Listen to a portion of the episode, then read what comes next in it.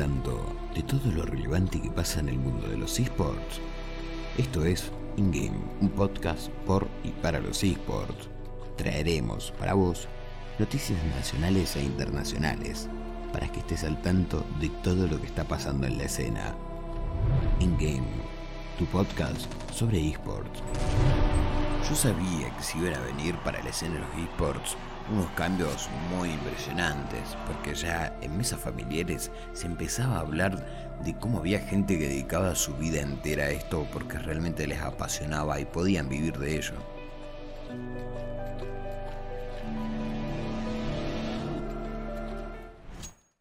Buenas tardes, días y noches. ¿Cómo y dónde sea que estés escuchando esto? Te doy la bienvenida a InGame, tu podcast sobre esports. Yo soy Aku, soy caster de esports y voy a estar siendo tu presentador y director de este lindo programita sobre esports que vamos a iniciar el día de hoy.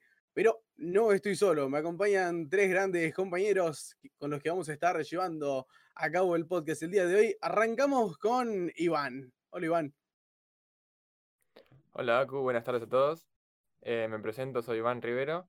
Eh, bueno, periodista, reciente incorporación. Eh, acá, a pie del cañón para arrancar con el proyecto. Muchísimas gracias, Iván. También vamos a estar con Kevin. Es así, muchísimas gracias por el espacio. Mi nombre es Kevin Chávez, también soy caster de esports y la verdad que muy, pero muy contento de arrancar con este nuevo proyecto, así que a romperla con todo. Muchas gracias, Kevin. Y por último, vamos a estar con Tano. Hola, muy buenas noches, tardes, gente. Eh, dependiendo de estén viendo, estamos en vivo con el primer capítulo, el primer episodio. Ya nos estrenamos, ¿no, Aku? Exacto, exacto, compañero. Si estás escuchando esto por casualidad en la plataforma de Spotify, te quiero informar que todas las semanas vamos a estar haciendo este podcast principalmente desde Twitch. Desde Twitch eh, barra BananaCasters vamos a estar transmitiendo este podcast. Así que por si quieres verlo en vivo, por si quieres venir a charlar con nosotros, si no querés perderte de la experiencia de verlo en directo, ahí te dejo la info para que puedas estar al tanto. Y bueno, chicos, vamos a empezar con algo muy tranqui. ¿Cómo estuvieron ustedes? ¿Qué tal su día?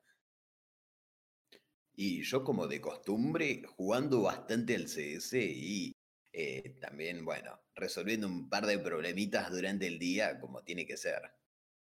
Me gusta, me gusta. Ahí yo recién, de hecho, recién hablando de Counter Strike, recién vengo de castear un partido, tuvimos un Sharks versus Boom por el Tributo Major que estuvo bastante interesante. Vos, Tano, ¿qué, qué contás? ¿Qué has hecho? Y últimamente estuve viendo todo lo que respecta a la escena, todas las noticias que estuvieron pasando en esta semana, que por el momento, por el momento fue una semana movida, realmente. Fue una semana muy movida en todo lo que respecta a información, ya sea interna o externa de lo que respecta a los esports. Y vamos a estar viéndola, supongo, dentro de todo lo que va el podcast del día de hoy.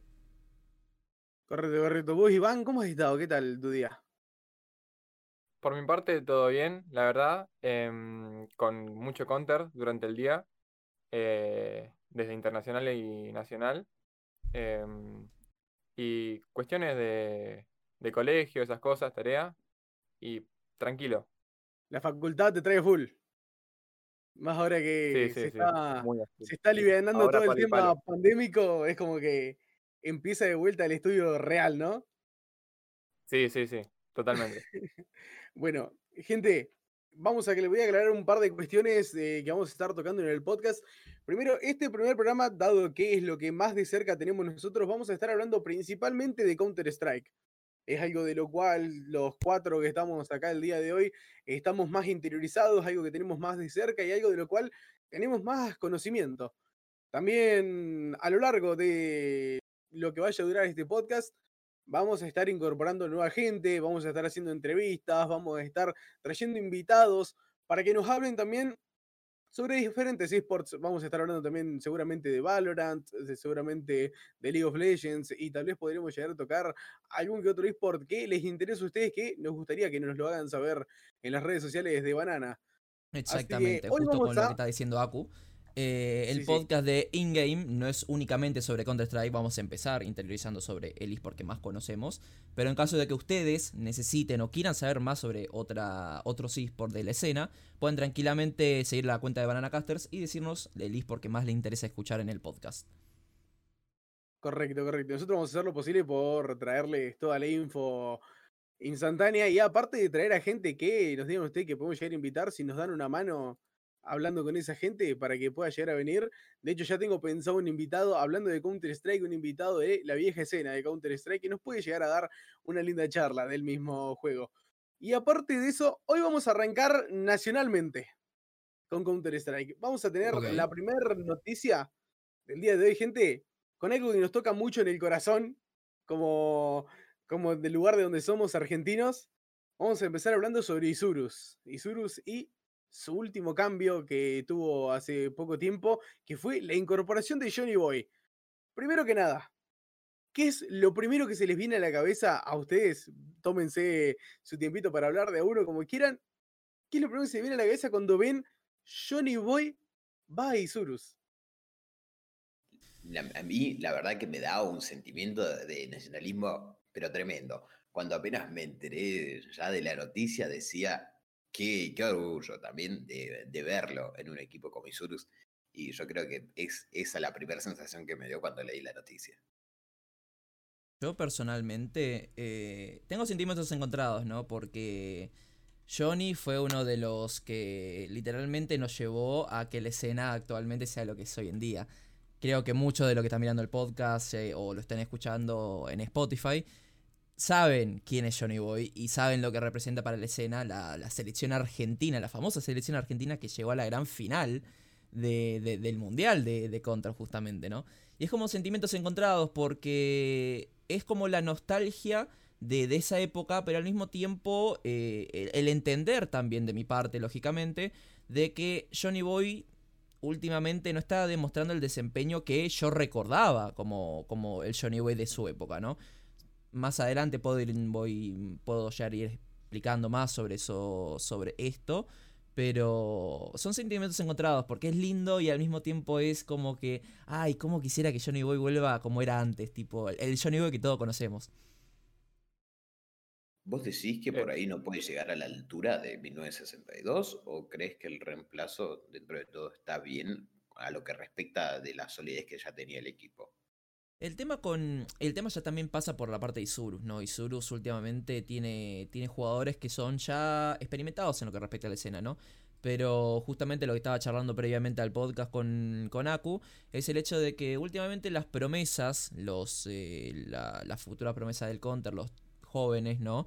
Que se están metiendo en lo que respecta a todo esto del counter acá nacionalmente y ya, y no únicamente nacionalmente, sino eh, afuera, eh, tienen un estilo de juego completamente diferente, un- un- una curva de aprendizaje muy diferente a lo que es la vieja escuela, por así decirlo, ¿no? Y Johnny Boy eh, es muy de la vieja escuela. Últimamente yo estoy viendo de que hay una. Estamos en una plen- un pleno cambio, una plena transición en lo que respecta de la, la- vieja escuela, dejándole los is por la escena de counter a, las nuevas promesas y se está notando más que nada en el tema de cómo se está jugando. Porque todos recordamos, ¿no? Cómo se jugaba en el- por allá en el 2016-2017. Que se jugaba puro pegue. Una que otra latita por ahí, una que otra latita por allá, un poco de táctica. Pero no se explotaba el hecho táctico. No se explotaba tanto como se ve hoy en día. Hoy vemos a Astralis, hoy vemos a, a, a Navi, vemos a muchos equipos que, que más que pegue se enfocan al tema táctico del juego, ¿no? Y esto también es el hecho de, al ser una. mm, traer gente nueva, chicos nuevos, ¿no? Traen un método de juego diferente. Y yo a Johnny lo veo como que está estancado, sinceramente lo veo como está estancado en.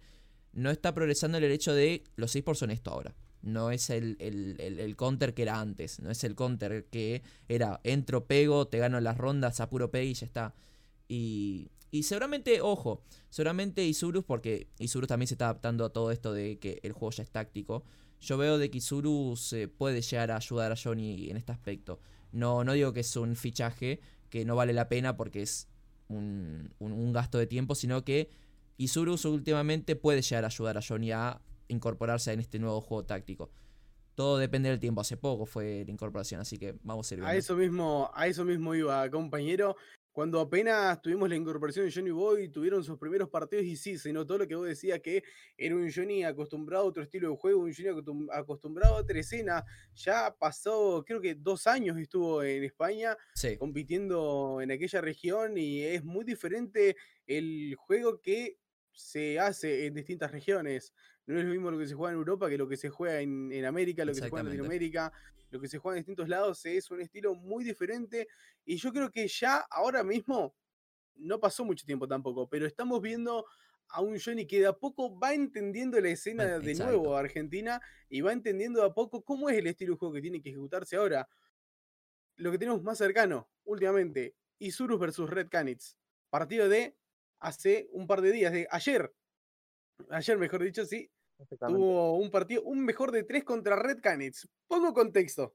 Cuando escuché Isurus versus Red Canids, me llegó un flechazo al corazón, porque en mi cabeza se me viene Liga Clutch, una de las ligas más importantes de Brasil.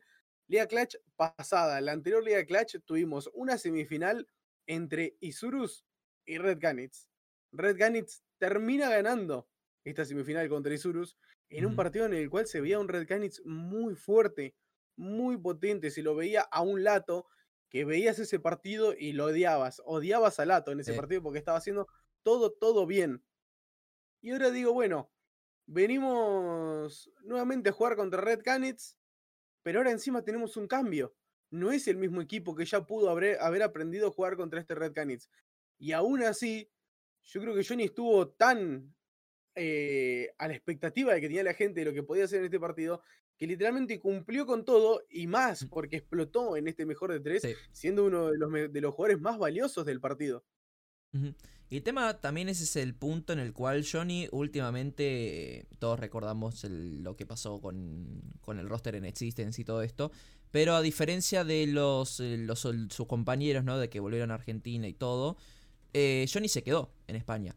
Y para mí, Johnny lo que hizo en esa época fue eh, agarrar y bootcampear, por así decirlo. Un bootcamp individual. Es Decir, bueno, antes de irme de acá, tengo la oportunidad de agarrar y agarrar toda la experiencia individual que pueda, ¿no? Y al fin de cuentas, eh, está bien de que yo dije anteriormente de que, bueno, eh, Johnny está acostumbrado a un estilo de juego diferente, ¿no?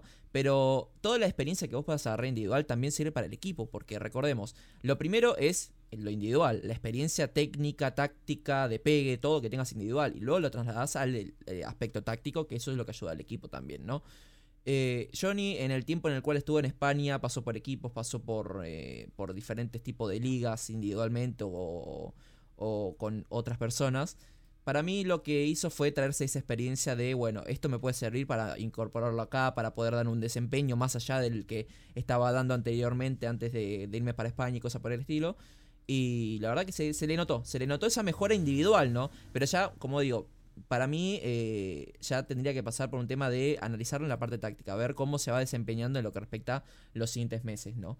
Porque un jugador que se incorpora a un equipo nuevo, literalmente, por más de que tenga la experiencia técnica, táctica que vos quieras, un jugador nuevo en un equipo que ya está conformado, eh, hay que incorporarlo. Y toma su tiempo. Es muy difícil, sí, sí. Por el momento vemos un Johnny que individualmente juega. Juega, juega y mucho. Ahora tenemos que ver cómo se incorpora en el aspecto táctico, que eso es muy importante. Sí. Yo quiero que Iván, vos me digas qué ves sobre este, esta incorporación y cómo está evolucionando. Eh, bueno, como resultaban primeramente, es como muy patriótico que vuelva Johnny eh, con lo que representa. Y comparto justo con Tano de que recién está arrancando, está demostrando que ni bien llegó, ni bien se bajó el avión. Sí, podés trastabillar, pero te levantás y seguís demostrando de, mm. por así decirlo, quién es el que manda, eh, quién es el que llegó, su nombre, eh, con todo lo que implica Johnny Boy desde, representar el mundial, quedar segundos como resaltaban, eh, su paso por Europa y, y es esperar a que no depara porque ya estamos viendo que eh, puede como, eh, ya, o sea, representa demasiado y como lo, lo, o sea, ¿cómo te puedo explicar? Lo, que viene, lo que viene haciendo. Correcto, correcto. Sí, o sea, de que al fin de, cuentas... es algo de tiempo. Sí, al fin de cuentas es justamente como decís, la mayoría de jugadores eh, que se retiran, por así decirlo, que se van un tiempo de, sus- de su país natal, por así decirlo. Eh, lo que pasa es de que vuelven eh, porque lo echaron del equipo, porque se fue o algo por el estilo. Vuelven y no son el mismo jugador que eran antes, individualmente, digo, ¿no? Siempre hay que recalcar de que lo que estamos analizando actualmente es el aspecto individual de Johnny, porque no tenemos las herramientas necesarias actualmente para decir, bueno, tácticamente Johnny es 10 puntos o es 5 puntos o algo por el estilo. Johnny eh, cumplió las expectativas de que soy Johnny. No soy un, un- jugador cualquiera que se fue un ratito y volvió. Soy Johnny Boy, tengo la experiencia, tengo el pegue, así que eh, hay que respetarlo, porque volvió y volvió por la puerta grande, no volvió por la puerta chica. Eh, Correcto, si me permiten resaltar, es. Eh, se me viene a la cabeza una jugada que tuvo recientemente contra New Pampas por Fire League, en la que estaban por banana y Sí. dos jugadores entran al site eh, y Johnny tira una lata, haciéndose, supuestamente escapándose eh, a plantar. Y no, él se quede- queda detrás de las cajas y los mata de a dos. Eso como que resalta la experiencia que tuvo, que tiene, perdón, eh, a la hora de definir o a la hora de, de, de entre la nueva escuela eh, resaltar, destacar y mostrar su vigencia. Sí, Eso la verdad, es- en esa jugada, en esa jugada tuvo un game sense increíble porque le voy a pasar a explicar de vuelta un poquito mejor. Lo que hace estaba defendiendo del lado CT, estaba defendiendo la zona de banana en Inferno y cuando ve que le van a rushear de a dos jugadores, lo que hace es tirar un smoke para el site y se esconde en sacos. Lo que hace pensar a la gente de New Pampas es que, bueno, tiró el smoke para irse, para que no lo podamos shotear de espalda, para que no lo podamos matar y de paso reposicionarse en el site. No, se quedó en la zona de sacos. Cuando pasaron encima estaba con AWP y metió un no-scope y se llevó a los dos. Es como que Ese encima es- como una la sobró. Sí, no, no, no. Ese también es el tema de el- la experiencia individual, ¿no? Lógicamente. Porque sí, cualquiera puede pegar.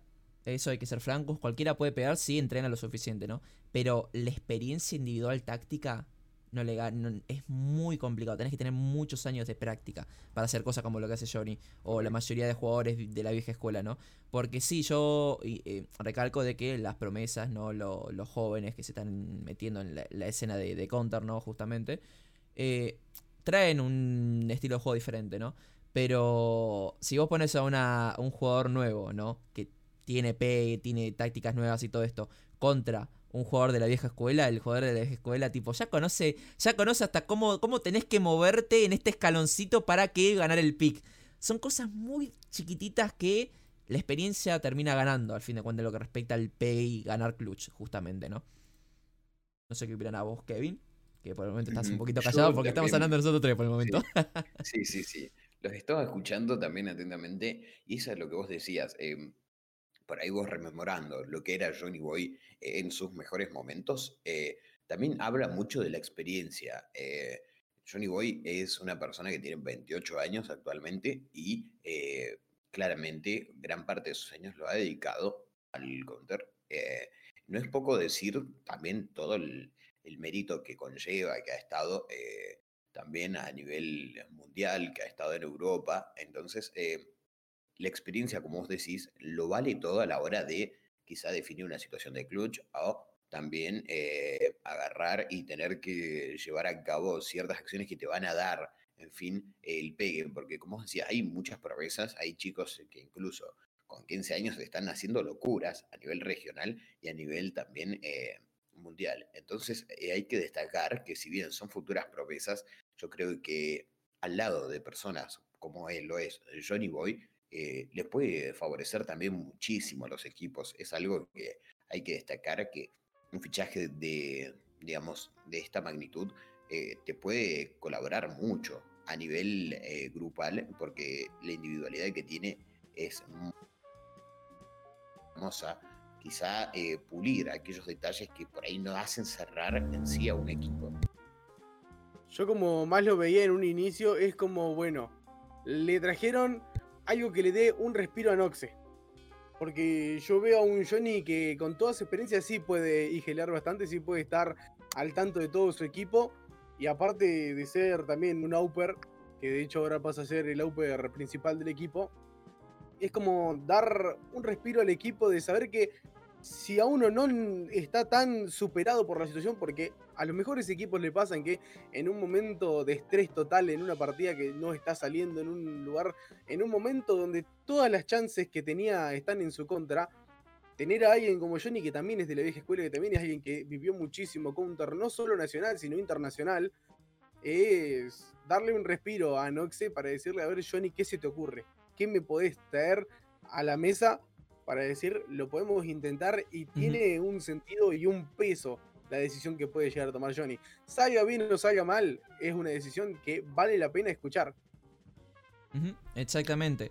Eh, justamente como estabas diciendo, eh, tener a alguien con tanta experiencia como Johnny de la mano para poder armar tácticas y encima de que un jugador de que se fue afuera y vio lo que es la táctica, el, juego táctico de, Europa justamente, ¿no? Es, es una ayuda, es una ayuda y se puede armar cosas muy lindas, ¿no? Eh, para mí Johnny en, Isurus es una buena adición, justamente para el tema táctico, pero tenemos que ver cómo se adapta justamente Johnny, porque sí, afuera del juego puede ayudar y ayudar muy fuertemente a Isurus para poder eh, establecerse mucho más de lo que ya está actualmente. Porque recordemos, es Isurus, Isurus juega ya directamente, pero falta ese, esa pizca de táctica como para que Isurus pueda jugar a un nivel ya de afuera, no, no únicamente nacional, sino que se vaya afuera a jugar, ¿no? Eh, puede ayudar, pero tenemos que ver cómo se adapta justamente Johnny al tema de táctico del equipo, ¿no? Porque sí, puedes armar toda la táctica que vos quieras, ¿no? Pero si vos, tus tácticas, no la puedes implementar o no te sentís a gusto con el equipo, ya es un tema aparte.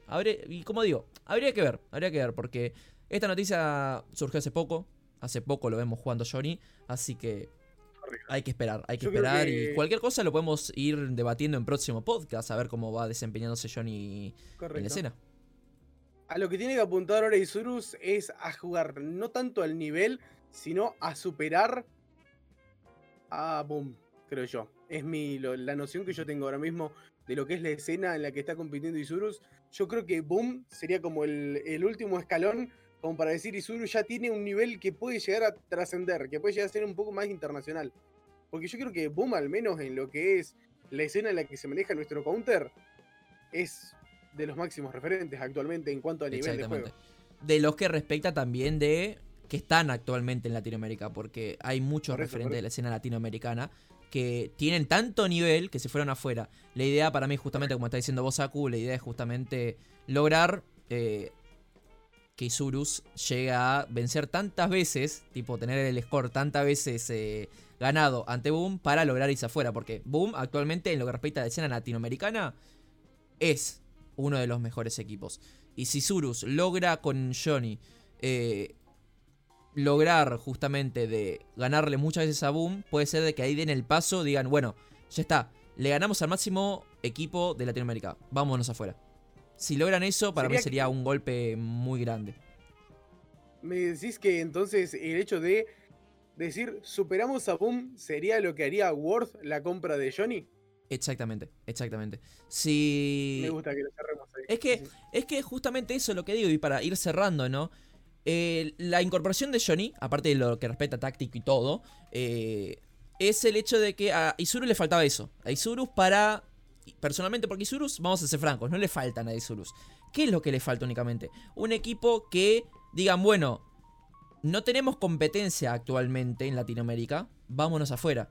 Pero ¿qué pasa? Están con Boom, pelean los partidos, pelean esto, es complicado ganarle, o si no le ganamos perdemos la mayoría de veces y cosas por el estilo. Es como si Johnny, con Johnny, logran hacer tácticas, si logran hacer un estilo de juego que sea, ya está, Boom no nos puede ganar más, ya está, no vamos afuera. Porque ese es el objetivo, siempre fue el objetivo de Isurus, lograr competir afuera. Y si logran ese objetivo que es ganarle a Boom, la mayoría de partidos, ya está, ya tienen el, la excusa perfecta para irse a Norteamérica o a Europa. Exacto, me parece, estamos al nivel. No vamos a ir estamos a al nivel. no vamos a ir a, Exacto. A, dar lástima, sino que vamos a competir. Tal vez la primera vez que vayan a Norteamérica realmente a competir realmente no les vaya bien. Es muy seguro de que no tengan un buen inicio. Y es justamente Pero no porque no tengan el nivel, sino porque tienen que adaptarse de nuevo a otro estilo de juego, a otra escena, es lo que estamos diciendo. En cada región se juega muy diferente el juego. Yo puedo decir lo siguiente. Isurus, seamos realistas. ¿Cuántos equipos o cuántas organizaciones, ya saben seguramente ustedes de lo que estoy, me- a quién me estoy refiriendo, no voy a decir nombres, pero saben a quién me refiero, que se llevaron jugadores de acá muy tempranamente, muy tempranamente a Norteamérica o a Europa, ¿no? Y no dieron el desempeño que, que daban porque no tenían la certeza de que ese equipo justamente dé el rendimiento. Lo que está haciendo Isurus es no mandarse esa cagada, no mandarse ese garrón de, bueno, yo los mando a los pibes y fue. No, yo voy a decir, los pibes tienen que demostrar nivel, un nivel más allá de tier 1 de Latinoamérica, para, bueno, ahí sí los mando afuera, porque ya no hay competencia. Isurus está haciendo eso, está probando a ver qué onda. Porque Isurus tiene una reputación que mantener. Y no, no, no juega a lo fácil. Bueno, ya fue, nos vamos afuera para, para seguir, eh, ganar numeritos y fue. No, nos vamos afuera para desempeñar, para dar un buen desempeño en lo que respecta a la escena. Y me atrevería a decir, para mí Surus no se va a Norteamérica. Para mí Surus no se va a ENEA. ¿Por el momento o no se va Para a mí ir? Surus no se va a ir a ENEA. Se va a ir a Europa. Para mí. Opa, yo creo que Europa sería una mejor apuesta, realmente. Sí. Bueno, por el momento, gente, vamos a ir cerrando con este tema.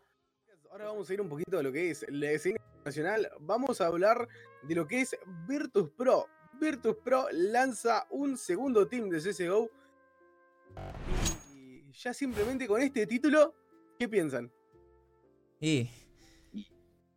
Eh, Es complicado, es complicado. Yo tengo unas cuantas cositas para decir. Unas cuantas cositas para decir. Así que yo lo dejo para el último porque es extenso lo que quiero hablar sobre Virtus. Así que. Ok, Dejo para entonces vamos, voy a seleccionar. Kevin, ¿qué te trae este titular?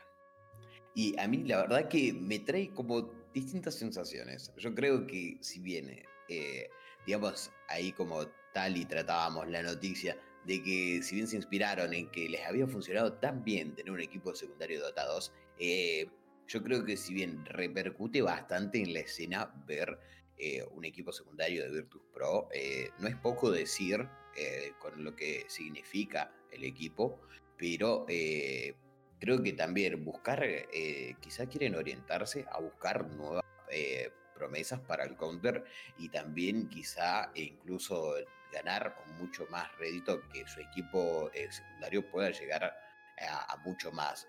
Sabemos que la escena está empapada de jugadores muy pero muy buenos, pero eh, no sé hasta qué punto puede llegar a ser favorable para Virtus Pro tener un equipo secundario. Yo diría que hay un par de cosas más para analizar. Claro. Iván, ¿qué te trae esta noticia? Eh, por mí es una buena noticia. eh, es bueno que se le den. eh, se le dé visibilidad, se le den los pasos a las nuevas generaciones, que es lo que se viene. Em, podemos ver que, si bien eh, Virtus Pro no rankea en los primeros puestos del ranking, eh, sigue apostando apuestas por estas cosas. Y es un equipo totalmente eh, completo de jóvenes. Eh, son todos chicos. Con una edad aproximada de 19 años. Exacto. Edad Eh, promedio, sí. Sí, eso para considerar. Para Sí, sí, justamente, justamente con esa parte es lo que estaba diciendo yo antes con lo, lo de Johnny. Últimamente los equipos están apostando a sangre nueva. A sangre muy nueva. Y para mí lo que está haciendo Virtus, no, está bien y está mal. Y ahí es cuando justamente lo que quiero expandir, ¿no? Virtus eh, no es el mismo Virtus que conocemos de hace rato. No es el Virtus que conocíamos de la vieja escuela. No es el Virtus con Paya. No es el Virtus que ganaba torneos a cuatro manos. Virtus últimamente, a diferencia de otras organizaciones, está tomando muy malas decisiones, lamentablemente, en lo que respecta a quiénes se están metiendo en lo que respecta al roster. Eh, no están ganando muchos torneos relevantes como ganaba anteriormente. No es, el- es con lo que digo, no es el Virtus que conocemos. No es el Virtus que realmente, el Virtus Pro, el que la mayoría de gente conocía la, la, la, la paladora de, de, de- de nieve, con, le decían o algo por el estilo. La, la Virtus Pro, ¿no? No es el mismo Virtus, ¿no? Y lo que está haciendo con este segundo roster para mí es, bueno, tomémoslo como una academy. Pongámosle, supongamos que es una academy. Pero digamos es su segundo roster, ¿no? Tiene nivel, porque es sangre nueva al fin de cuentas. Pero lo que para mí está haciendo es, vamos a poner un filtro de calidad. Antes de buscar, como estábamos haciendo anteriormente, de poner un roster de uno y fue para tener un roster y ya está. Lo que está haciendo es directamente agarrar. Listo. Ponemos un segundo roster. Vemos cómo va funcionando, a ver qué onda. Y si me gusta este player, lo puedo incorporar con este, armar el roster principal, esto y lo otro. Y está bien porque realmente, como digo, están incorporando, antes del segundo roster este, están incorporando players o equipos enteros que no, no, no llegan a lo que era Virtus anteriormente. Y es una buena movida dentro de todo, pero... Pero tienen que fijarse muy bien lo, lo, lo, la organización de Virtus, cómo está filtrando el tema de calidad, porque no creo que a Virtus le falte plata como para contratar jugadores de, de buen calibre. No creo que le falte plata, no creo que le falte sponsors, no creo que le falte nada a Virtus. En todo lo que ganó en su historia, todo el renombre que tiene Virtus en su historia, no creo que le falte justamente eso. Porque si no ya lo hubiéramos visto disolver o yéndose de la escena de counter directamente. Así que puede ser una buena jugada, pero tiene que fijarse. Yo creo que es una apuesta ahí a más o menos promediar el nivel porque ya veíamos, la edad es de 18 a 20 años, eh, entonces busca, si bien eh, obviamente sangre bastante joven, porque ya veníamos anteriormente con la noticia de Johnny Boy, una persona de 28 años, que están en la escena, obviamente, que son mucho más adultos y que ya tienen cierta experiencia. Eh, quizá estos muchachos que son 18 o 20 años pueden llegar a tener también bastante experiencia adquirida, no tanto como, por ejemplo, vemos las apuestas acá a nivel regional, lo que respecta a Latinoamérica, con jugadores incluso hasta de 15 años y que también están dando mucho que hablar, pero eh, claramente hay una falta de experiencia que tienen que pulir ahora en la escena. Entonces ahí vemos también ciertas diferencias que las apuestas, si bien apuestan a lo que tiene que ver sangre nueva, eh, ya tienen cierta experiencia y nivel a lo que respecta en, la, en las competencias europeas. O sea, hay que destacar que no es una apuesta totalmente al vacío. Claro, sí, estaba revisando un poco el tema de cómo está conformado el equipo de Virtus Pro Prodigy, sería BP Prodigy, y estaría conformado primero por, sería Highline, es un jugador de 20 años, después tendríamos a Awesome, jugador de 18 años, después Moore, jugador de 18 años también, tenemos a Norway, jugador de 19 años. Y por último tenemos a Mefix, jugador de 17 años. Yo algo que tengo una duda. Yo que tengo una duda. Es, sí, justamente sobre eso quería hablar, sobre el tema de las edades, ¿no? Nosotros conocemos de que, ejemplos, ¿no? Fortnite tiene un límite de edad para empezar a jugar profesionalmente, competitivamente justamente, ¿no? Eh, y para que puedan responderlo ustedes también, porque yo dentro de todo no lo tengo bien claro, porque cada esta es la diferencia también, ¿no? Cada eh, organizador de torneo tiene su límite de edad mínimo y máximo, ¿no? También. Creo que máximo no tiene, pero el mínimo sí que hay, ¿no? Eh, ¿Cuál piensan ustedes que puede llegar a ser el límite de edad mínimo para empezar a competir? Porque yo, sinceramente, a diferencia de otros esports, nunca vi en el counter a jugadores de 15, 16 años jugando competitivamente. Y no me refiero nacionalmente, me refiero afuera. Nunca, nunca había un jugador joven, joven, joven, compitiendo. ¿Será por algo impuesto por Valve? ¿Será impuesto por alguien más? Yo creo que para mí el tema de edad, actualmente, a como están creciendo las nuevas generaciones, que ya los jóvenes, ese joven parece un viejo, eh, viejo pero... Estos chicos de hoy en día. Realmente, realmente los jóvenes ya crecen con los esports. Los jóvenes ya crecen pensando, che, ¿sabes qué? Me gustaría tryhardear en este juego y llegar a algo. Cosa que antes no se pensaba de esta forma. Cosa que yo creo que Johnny Boy en su momento, en su infancia, no dijo, ¿sabes que quiero ser player de counter y la quiero romper toda? No, se dio cuenta que le gustaba el counter cuando ya empezaba a competir, cuando ya estaba compitiendo, se dio cuenta que quería ser pro player de counter. ¿Entendés? Es como, yo para mí actualmente y de acá a unos años la edad va a ser algo bastante irrelevante hasta, un cierto punto, no, no poner, creo yo, jugadores de 13 años, 14, pero creo yo que de 15 en adelante sí, porque de 15 en adelante capaz que el jugador viene jugando, ¿qué? De los 9 años, de los 8, viene jugando hasta los 15, 16 años. Es un jugador que ya tiene una experiencia enorme, no competitiva, no profesional, pero es un jugador que se puede formar y aparte, mientras más temprano se forme, va a ser un jugador que va a tener mucho más rendimiento porque tenemos jugadores que, profesionales que a los 30 años, 35 años ya se están retirando. Y si lo pusiste a los 25 años a jugar, no, te va, no va a tener un buen margen de rendimiento. En cambio, si empieza a los 15 y se retira a los 30, 15 años compitiendo, compañero, puede hacer muchísimo, muchísimo en la escena. Para mí es algo que actualmente sí tiene un peso, porque sí es algo cuestionable en ciertos lugares, en ciertas competencias, porque todavía no está tan eh, metido el tema de los esports en todas las regiones, en algunas sí, otras mm, unas más, otras menos. Pero yo creo que de acá a ponerle 10 años, el que un jugador de 15 años sea profesional y esté jugando en cualquier escena, na- no, no va a ser nada raro. Va a ser irrelevante. Va a ser Mm, irrelevante, exacto, sí, sí. claro.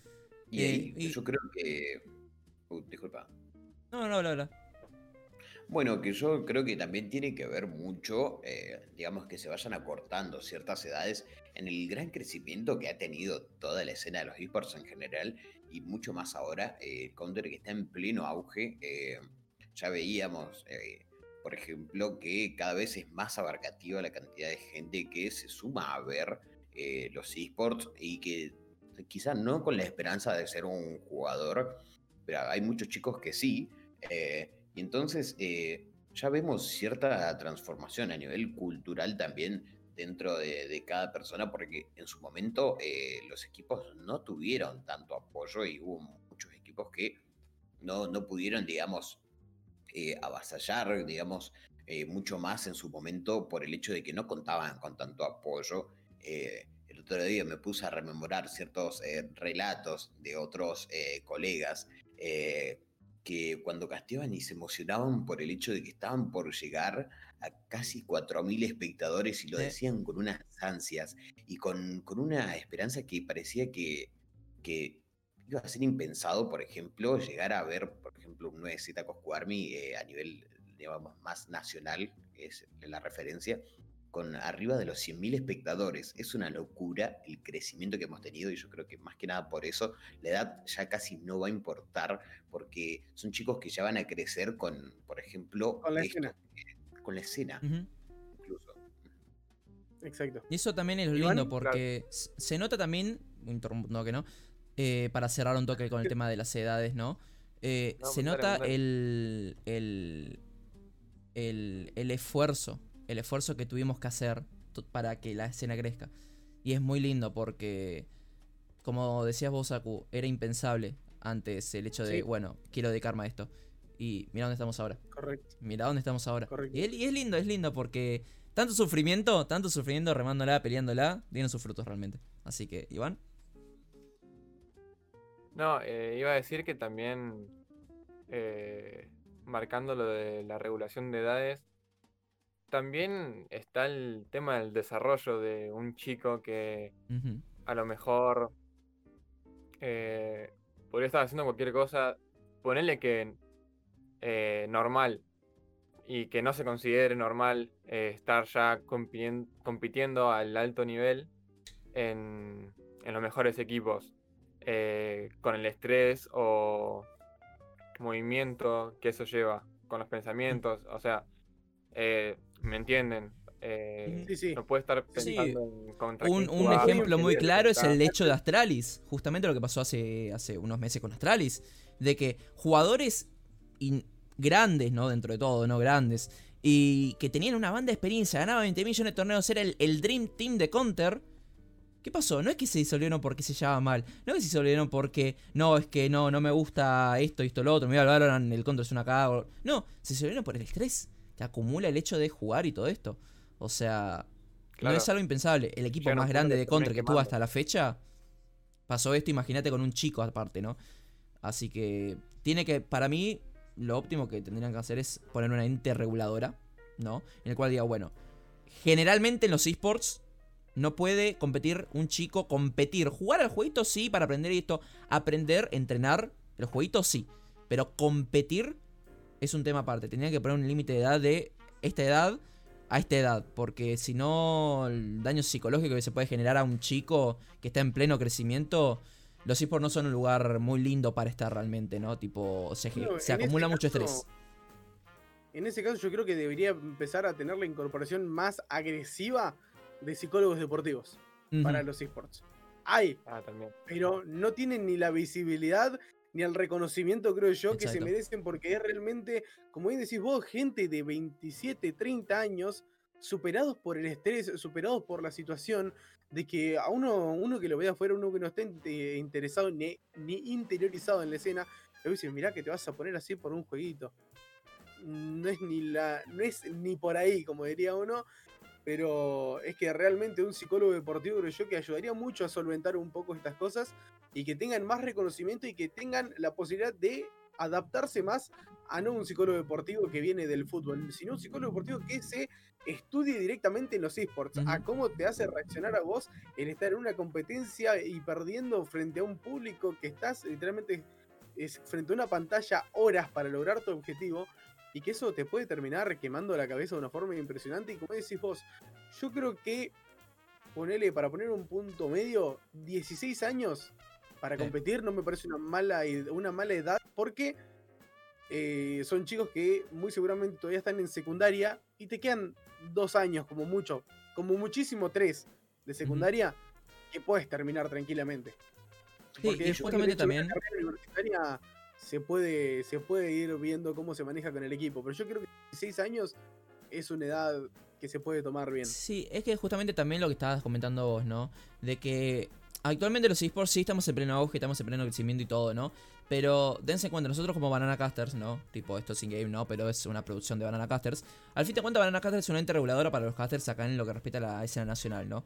Nosotros aseguramos de que los casters tengan las herramientas y no las organizaciones que quieran contratarlos no los terminen cagando con el tema de los precios o con el tema de las horas trabajadas también, ¿no?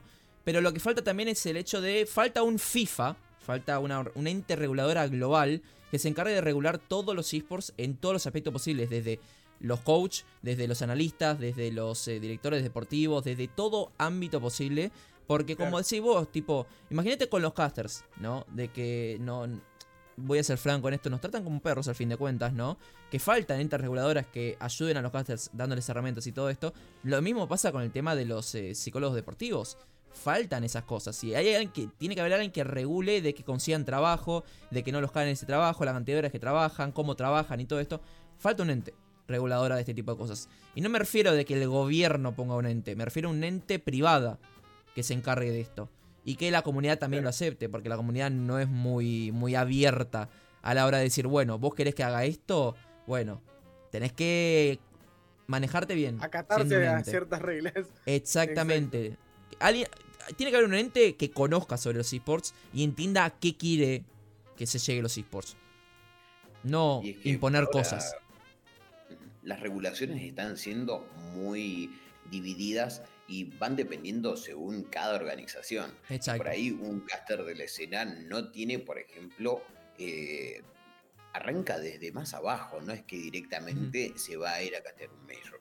Entonces hay que agarrar y partiendo desde ese punto de que quizás en organizaciones más chicas claramente ofertan de otra manera, eh, quizás buscan hasta incluso un trabajo gratuito. Entonces, eh, como vos decís, falta un ente que, regule todos esos aspectos. El tema es cómo lo tomaría la comunidad, hasta qué punto Lógico. Eh, puede llegar a, digamos, a ser participativo y puede ser, digamos, un punto positivo para la escena. Y, como vos decías, eh, también que, vea también ese, ese, lado de cuánto, cuánto apoyo necesita un chico, por ejemplo, que está compitiendo en, la, escena a nivel psicológico, de por el tema de estrés y demás, porque si no sería poner en la balanza también, por ejemplo, que un chico no pueda competir sabiendo que eh, en ese rango etario en el que nosotros pusimos 16, de ponerle de 13 a los 20 años, eh, tienen una, digamos, los reflejos tan, pero tan, eh, digamos, al que, claro, están totalmente eh, digamos, en su mejor punto y que quizás se podría llegar a aprovechar mucho mejor, pero ahí hay que poner la balanza hasta qué punto, eh. porque el estrés psicológico puede llegar a pesar.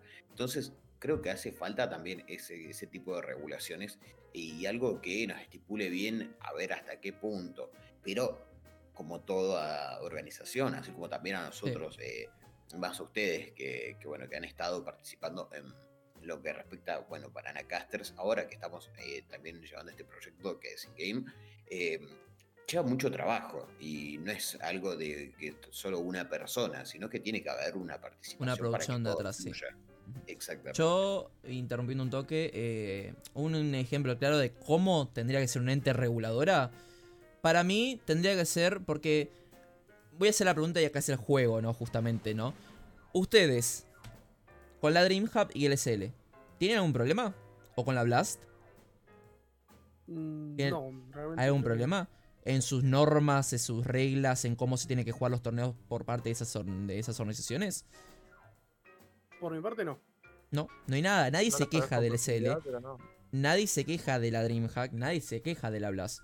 Y son entes de torneos privadas. Con gente que conoce los esports, cómo tienen que ser los esports y a dónde tienen que llegar los esports. Tiene que haber una ente reguladora del Correcto. estilo S, SL, DreamHack, Blast, que sepa. Que no, no es que traigan un viejo que no sepa nada y diga, bueno, yo esto tiene que ser así, así, así, porque el modelo de fútbol tradicional, porque es un deporte tradicional, No, es el mejor modelo del mundo. No. Es lo que estaba diciendo ayer, que me, me hicieron una entrevista junto con Román, uno de los casters de Banana. Lo, que estaba comentando es, eh, los esports no es un medio, en lo más mínimo, no es una organización tradicional, no es una empresa tradicional, no es un medio de comunicación tradicional, es... Los esports se manejan completamente diferente y te puedo dar 20 mil millones de ejemplos de cómo se maneja diferente a un medio tradicional. Y hay que traer gente, si vamos a armar un ente regulador internacional, gente que sepa cómo se manejan los esports. Porque no puedes traer al, al primer eh, viejo que diga, bueno, esto tiene que ser así, así, basándome en el modelo de- del fútbol internacional. No, porque no se maneja de la misma manera. Hay que fijarse, es un tema para Hay que saber, exacto, separar, separar las cosas. Bueno, hablando de separar las cosas, ya este tema lo dejamos Sí. Y ahora nos vamos de vuelta a la escena internacional. Nos vamos con algo que pegó fuertemente a Counter-Strike a nivel competitivo hace un tiempo. Es algo que sí, ya tiene su tiempo, pero que todo el tiempo estamos teniendo nuevas noticias, todo el tiempo está rememorándose lo que pasó y es con el bug de la cámara del coach y con lo que fueron los 37 bans puestos por ESIC sobre este bug. Primero que nada, 37 bans sobre este bug impuestos por ESIC. Quiero saber qué piensan ustedes. Vamos a arrancar primeramente con Iván. Decime, compañero. Ok, eh, para mí es eh, algo que va contra la moral, eh, contra las reglas también. Em, creo que está más que dicho porque es aprovecharte de, de una ventaja y a lo mejor definiendo un partido, un campeonato y echando por la borda todo el laburo que, que tienen los demás equipos y hasta el, el de uno mismo. Claro, desde su propia organización y sus propios jugadores. Porque Exacto. pones a todos en riesgo. Sí, sí. Kevin, Y mira, yo lo veo la verdad que un poco tardía la respuesta de Valve, porque es un error que ya había sido reportado hace algo de tres años, o sea que no es algo nuevo, porque eh, ya había sido reportado por un entrenador europeo, eh, entonces yo creo que hay que fijarse un poco más, eh, quizá esa denuncia fue totalmente eh, aislada y quizá no se tomó en cuenta, o quizá ni siquiera de todos los reportes que ¿Puedo llegaban. interrumpir un toque? quizá, sí, a ver. Yo comento mm, para que sepan también ustedes, ¿no? Y la gente que está mirando, cómo funciona el mecanismo de Valve. Cómo funciona a la hora de cualquier tipo de situación de comunidad principalmente. Porque sí, Valve, conocemos todos Valve, pibe, arreglar el jueguito, poneme el 128 tigres, Valve esto, Valve el otro. Todos sabemos de que Valve, voy a irme un poco de las ramas, permitime Aku, le chupo un huevo. Más o menos, ¿no? Tipo, hasta que no sea necesario no lo hace. ¿Ok? Por eso hemos sí, sí, hecho. es Pero-. En lo que respecta a comunidad, chicos, ¿cómo se maneja Valve a la hora de meter mapas, de meter skins, de meter eh, actualizaciones que quiera la comunidad? de la comunidad. Exacto. ¿Y qué pasa?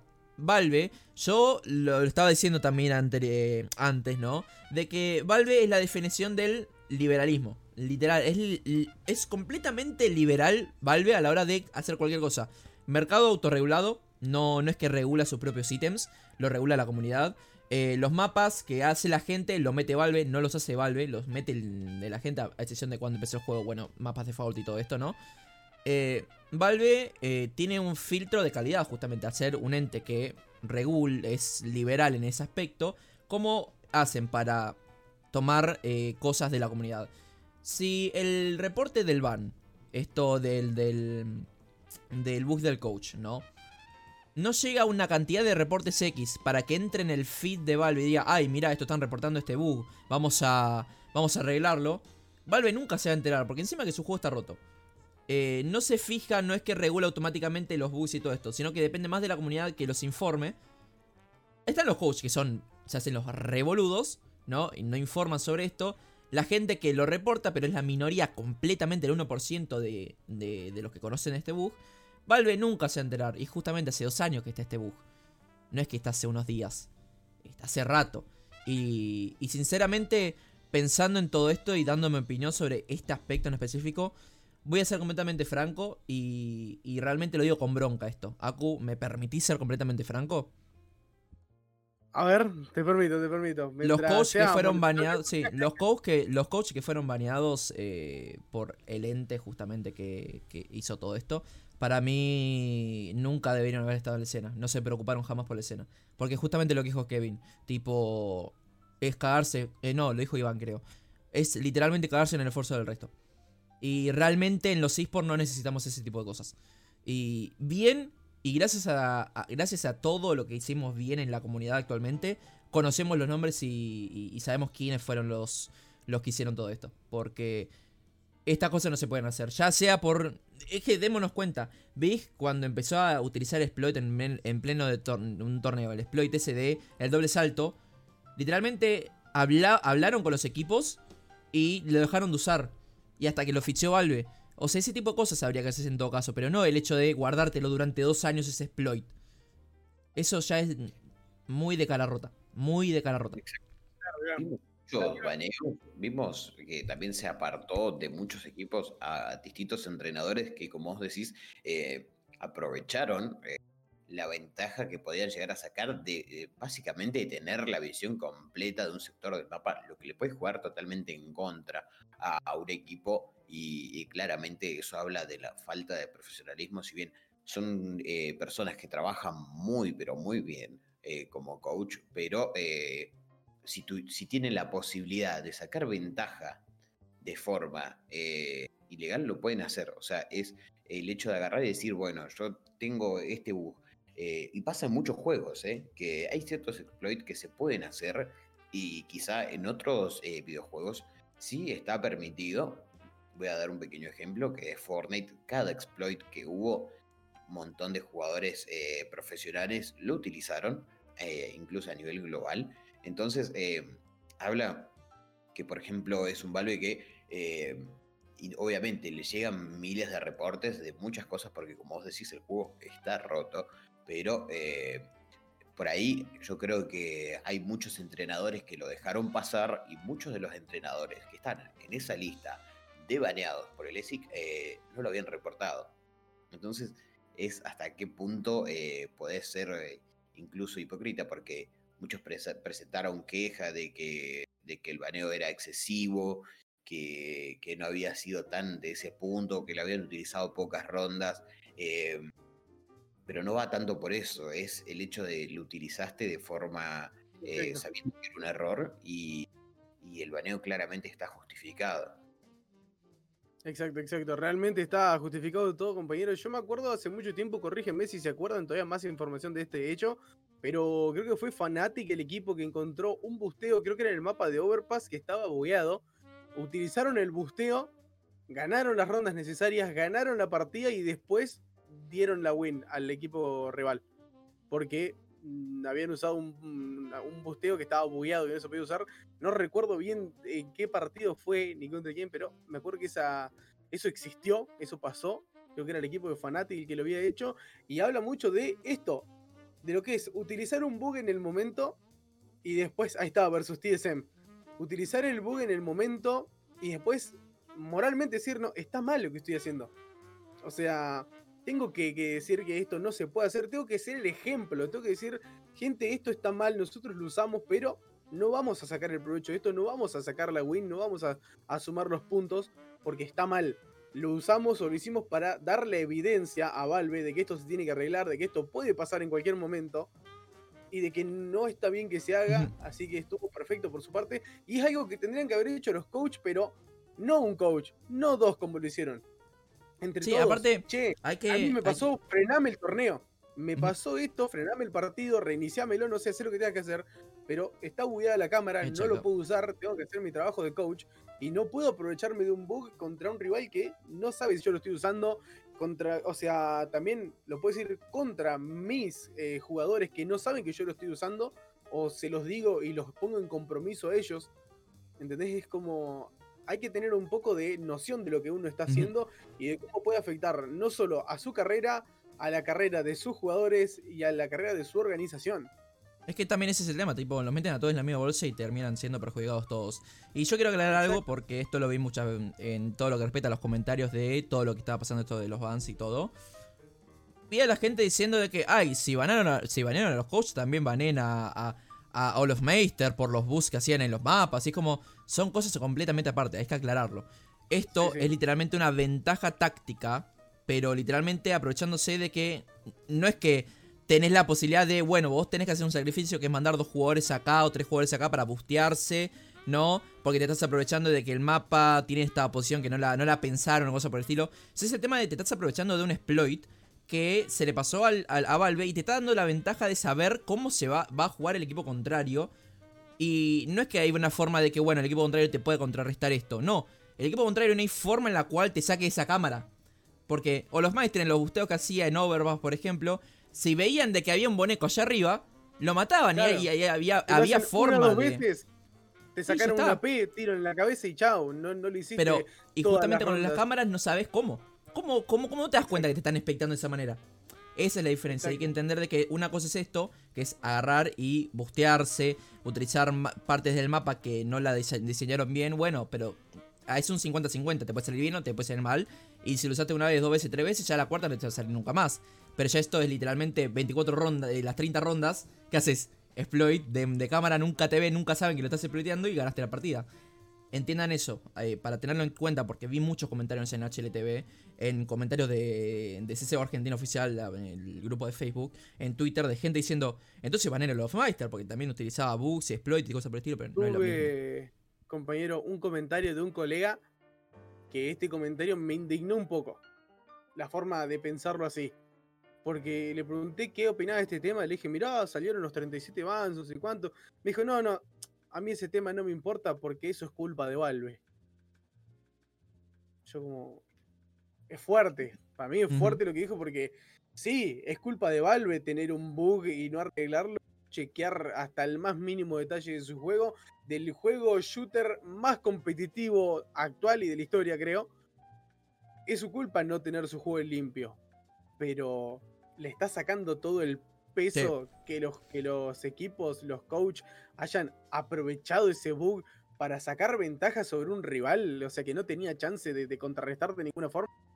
Es que... Incluso Es Mm. hasta como- indigna, yo diría. Sí, Porque Sí, sí. si vos, vos te fijas, eh, es básicamente arruinar todo el esfuerzo de una comunidad que, que está remándola porque no hayan hackers. eh, todos los días ve un Overwatch porque disfruta sí. el hecho de agarrar y encontrar un hacker y eh, ayudar a que esté un poco más limpio eh, todo el ambiente y que de la nada eh, te baneen porque estuviste usando un bug que te da la total ventaja quizá para clasificarte a, eh, digamos, torneos o quizás ligas o copas muy importantes y, y que ganes y lucres con eso. eh, y sin embargo, vos no te hagas cargo y le eches la culpa al desarrollador por no arreglar ese problema Correcto. con lo que estabas lucrando. O sea, es totalmente ilógico llegar a pensar eso porque para mí no está bien desde ningún punto, ya sea por eh, a nivel comunidad de lo que indigna, sino también a nivel profesional, que yo creo que no cuadra llegar a hacer eso eh, por un lado. Es que justamente también es el tema del debate, ¿no? Sí, Valve tiene la culpa. voy a ser franco en esto, Valve tiene la culpa, ¿no? De no tener su juego limpio. No hay que negarlo. En parte tiene la gran culpa por no tener un juego limpio. Pero, ¿qué es lo que se valora más acá? ¿Que el juego esté limpio o la actitud de los jugadores? Que la ¿Qué es lo que queremos en escena? ¿Qué es lo que queremos en escena? ¿Que la comunidad, la sea, comunidad limpia, sea limpia, o que el counter sea el counter esté arreglado y la comunidad sea una tóxica de mierda? ¿Qué es lo que No, queremos? no, Esto es, es literalmente el reflejo de una comunidad tóxica. Es el- esta actitud por parte de los, de, de los profesionales, de los profesionales. No es que esto pasa en MM nomás. O sea, de hecho ni puede pasar en MM. Esto pasa únicamente en la escena profesional. Es el reflejo de lo que la escena fue construyendo durante años. Donde tengo la más mínima oportunidad de aprovecharme del rival y lo voy a hacer de la forma que sea. Que el rival se estuvo entrenando un mes entero porque sabía que jugaba contra mí me estuvo estudiando, estuvo practicando, estuvo viendo los mapas que yo juego, estuvo estudiándome. Me voy a cagar en él y en su esfuerzo, hablando en criollo, tomando un bug del cual el rival no puede defenderse de ninguna forma. Es el reflejo de una comunidad dañada, el reflejo de una comunidad tóxica. Y estamos hablando aparte de eh, una cantidad de baneos mínimos frente a la cantidad que lo han utilizado, porque la mayoría de Inchequeable, inchequeable la cantidad. Exactamente, porque hablamos ya de, de gente, digamos, que está en equipos tier 1 y que incluso nosotros hablábamos, a ver, el equipo, por ejemplo, femenino de, de 9Z Team, eh, ya veíamos que el coach también lo había utilizado, fue apartado de la organización, pero sin embargo eh, no ha recibido una sanción y tampoco está dentro de estos números. Sí, o sí, sea tiene, que- tiene la sanción. Dinamo Sí. y Helpa son los jugadores argentinos, los coaches argentinos con 10 meses cada uno. Claro, y eh, entonces, mira, ahí ya estamos hablando entonces de que dentro del número, sí, de los que primero se presentaron, eh, no estaba, digamos, entonces hay que, hay que empezar a ver si bajase el escalón de toda la cantidad de equipos que utilizaron, eh, o sea, el bug, y que quizá ahí ya entraríamos en un, en un problema mucho más grande que vos decís, uh, lo utilizaron en la final de esta liga y ellos tienen, en realidad, eh, digamos, eh, ganaron cierta renumeración y también tienen el título de cierta liga en la cual el coach quizá estuvo aprovechando ese error. Entonces es agarrar y fijarse en todo, todos esos, esos temas que ya es mucho más global y es un problema a nivel general, ¿no? Quiero tocar un tema que puede ser polémico. Pa, Una opa, pregunta opa. para ustedes. A ver. ¿El arrepentimiento vale? No. Iván, ¿qué pensás? ¿El arrepentimiento vale? Eh, En el contexto de que, te pongo en contexto, de que si te arrepentiste o si ayudaste a la investigación, te bajan un porcentaje del ban. Si ayudaste a la, inver- a la investigación antes de que, de que empezara, te bajan un 40% del ban. Si aceptaste, o sea, si confesaste que aceptaste que, que usaste el bug, si aceptás que usaste el bug, un 25%. Si, si aceptaste ahí más o menos como que sí, yo lo usé, pero eh, empezaba a poner excusas, un 12,5%. Y si ayudaste, o sea, si asististe a la investigación diciendo, sí, yo lo hice y sé cómo se hace y sé cómo lo pueden arreglar, o sé cómo pueden ver si alguien lo hace, te reducen un 20%.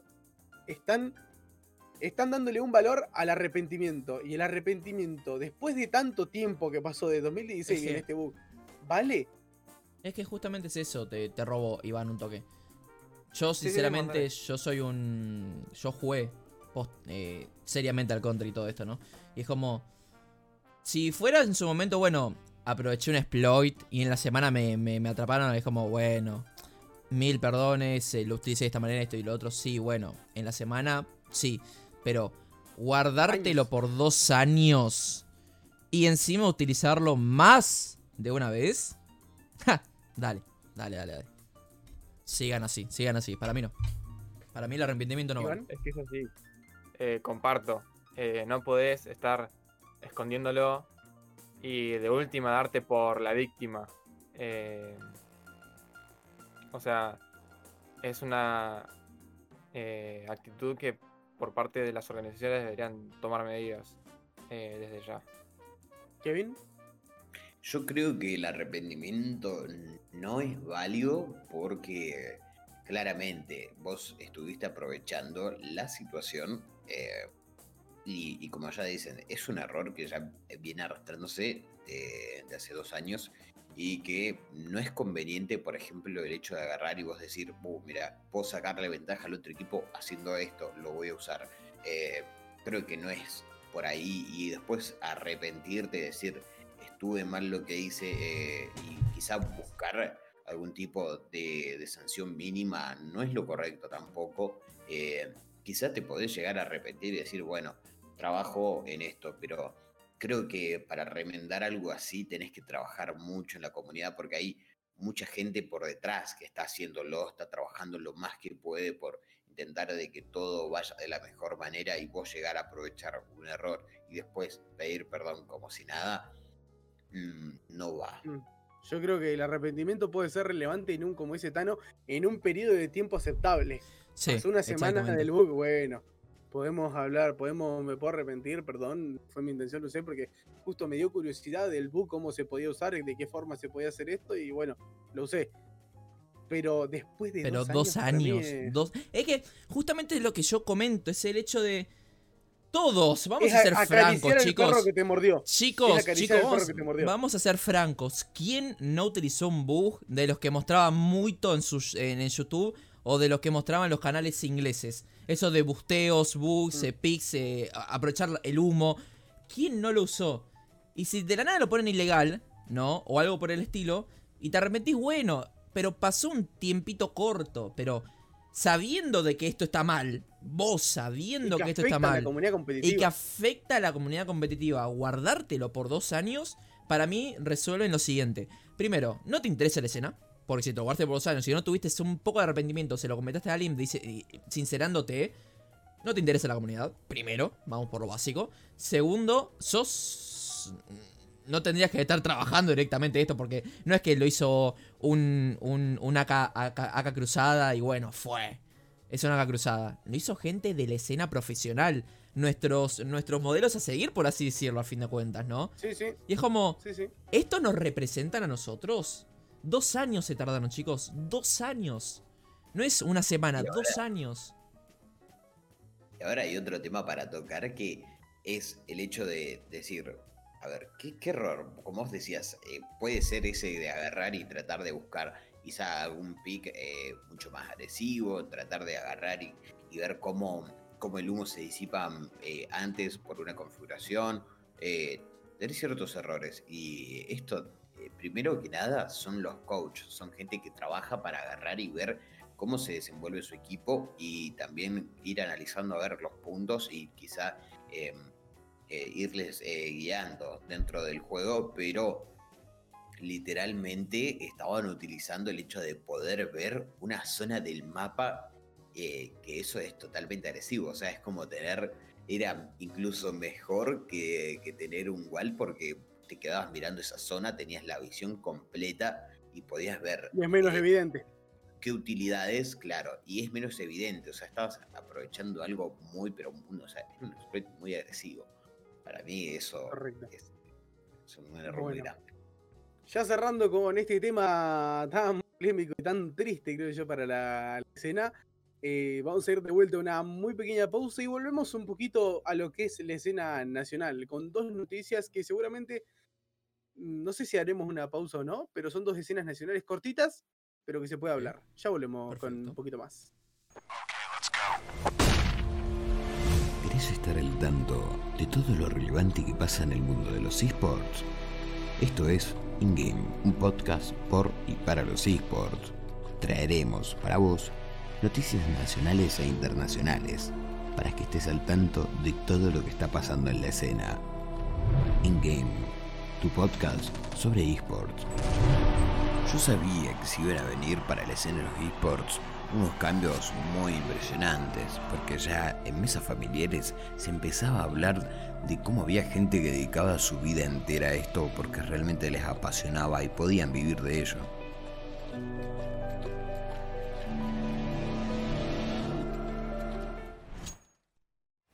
Bueno, gente, ya volvimos con un poquito más de este podcast. No nos quedan muchos temas por, por hablar, pero son interesantes los pocos que nos quedan. al volver a la escena nacional, nos encontramos con que Guillermo Areco, alias Guillorro, más conocido en la escena de Counter-Strike, se va a retirar del competitivo. No del competitivo de Counter para irse a, a Valorant, como he dicho en un inicio, sino del competitivo de Valorant también y del competitivo en general a la hora de jugar. Dijo, no voy a volver a jugar, pero va a encarar su carrera por otro lado. Se va a ir por el análisis profesional. Yo quiero que ustedes miren, chicos, ven Guillorro, Guillermo Mareco, uno, uno de los jugadores a la cual, en cuanto a lo que significa, podría estar bastante cerca de Johnny en contra de escena y en la relevancia que tiene y los años que tiene compitiendo. ¿Qué es lo primero que se les viene a la cabeza decir? Guille va a dejar de jugar y va a ser analista. A ver, Kevin. Bien, yo la verdad que veo un punto positivo también para la escena porque alguien con la repercusión eh, que tiene Jorro creo que es muy pero muy positivo. Eh, la verdad es que me sorprendió porque ya se lo veía ahí compitiendo como jugador profesional de Valorant e incluso creo que todavía está teniendo esa participación, e incluso lo tiene en su perfil, eh, como que es también, ahora decide tomar esta esta decisión que yo creo que es un gran aporte y, como también eh, explica que no va a volver a jugar, pero eh, que sí va a estar haciendo su aporte a la comunidad y eh, también como, como gran argentino que dice que obviamente va a estar en todos los torneos que se jueguen, se nota la emoción también de su anuncio. Correcto. Iván. Eh, bueno, como resalta Kevin, eh, la parte positiva es que un, jugador o alguien reconocido en la escena como uno de los mejores jugadores, uno de los emblemas argentinos de CS, con toda la trayectoria y experiencia que trae, que tiene, eh, que pase al lado del análisis es un punto a favor para, para el counter argentino. Eh, y lo, lo- bueno, lo triste es que no lo vamos a ver jugar más. Correcto, Eh, correcto. yo por mi parte lo se- quería seguir viendo. Tano. Es que es también como, como dice Iván, como dice Kevin, es el hecho de... Es triste al fin de cuentas, ¿no? Porque no, nos dio mucha alegría Guillo esos clubs que hacían Gale Force y, y cómo jugaba con Johnny allá en Norteamérica y todo. Es, es triste, ¿no? Pero es como también charlábamos al principio, es el hecho de... Estamos en plena transición, tipo, ya los jugadores están grandes, ya la mayoría de lo de la vieja escuela no están encontrando su punto justo en el cual, bueno, puedo servir para este rol. Pero eso también es lindo del counter y es el hecho de que, bueno, no servís para pegue, eh, juego individual o, o- lo que respecte a vos como, como jugador. Podés tranquilamente meterte como una lista coach, porque al fin de cuentas, tenés la experiencia, tenés la experiencia de haber tenido coach, analistas de primera calidad, que te enseñaron, te instruyeron y todo, y vos podés agarrar y decir, bueno, yo miré muchas demos, miré mucho de esto, miré mucho del otro, y bueno, vamos a intentar meternos por este lado, ¿no? De, de- de no dejar la escena, porque es difícil dejarla. Lo digo yo, de que ya me retiré como player y me cuesta. Me, me- me cuesta decir, bueno, ya está, no, me, me voy a vivir mi vida, ¿no? Y fue. Eh, Sí. Cuesta, es, es complicado, es complicado, porque la escena, la escena te da muchas alegrías y, y quieres aportar para la misma. Y vamos a ir viendo, ¿no? Eh, Las noticias literalmente las sacamos del horno, así que vamos a ir viendo cómo, Es cómo- cómo como- sería el Guillo Coach. ¿Cómo, cómo sería un Guillo Coach? Porque Guillo nunca fue GL. Guillo nunca fue no. GL, que, que yo sepa, ¿no? ¿Cómo que va a ser el sepa, no Coach? tampoco. Pero yo creo que puede dar mucha sabiduría a la escena y más si logra meterse en un equipo joven, yo creo que puede llegar a aportar muchísimo. Y es lo que estoy viendo con estos cambios, es que cada vez es más evidente que se viene un cambio generacional, se podría decir, ¿no? Es como el fin de un ciclo. Los grandes siempre van a ser grandes, pero los grandes en algún momento tienen que tomarse su descanso. Eh, no es por hacer una comparativa, justamente, porque son puntos muy diferentes de carrera, pero hace poco tuvimos a uno de los verdaderos grandes leyendas del counter internacional como es Olof Meister, no queriendo decir me voy a retirar, dijo me voy a tomar unas vacaciones. Yo creo que decir la palabra, decir la frase me voy a retirar, les debe doler a ellos más que lo que nos duele a los fans. Bueno, un caso es es el de Headray, el padre El del de- Counter-Strike, el, el- el- literalmente el que hizo que todo esto sea posible. El padre del Counter-Strike, con todo lo que pasó y toda su experiencia y toda su carrera en todo lo, en lo que respecta a los esports, lo vimos diciendo, llorando, diciendo que se iba a retirar. Y a- al, al mes volvió porque es como digo, es difícil retirarse. Sí, sí. No es algo Por fácil. suerte tuve la oportunidad, tuve la oportunidad de, de, castear a Gertrude antes de que se fuera. ¿eh? Tuviste suerte, tuviste suerte. no- pero no eso, es el tema, ¿no? Dense cuenta cómo. Todos creo que la mayoría vimos, ¿no? El video de Headray mm, informando sobre su retirada del, del counter. Y es como. A, a uno le duele. A uno le, a uno le duele. Le duele mucho ver a, a- al, al padre del Counter Strike llorando por retirarse de- de- del counter. Es como.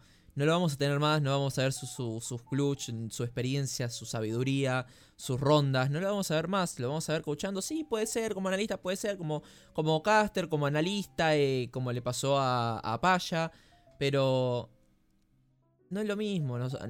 Headray tiene su magia, Olofmeister tiene su magia y la mayoría de jugadores tienen su magia y nos gusta verlos, no, nos entretiene verlos como jugadores.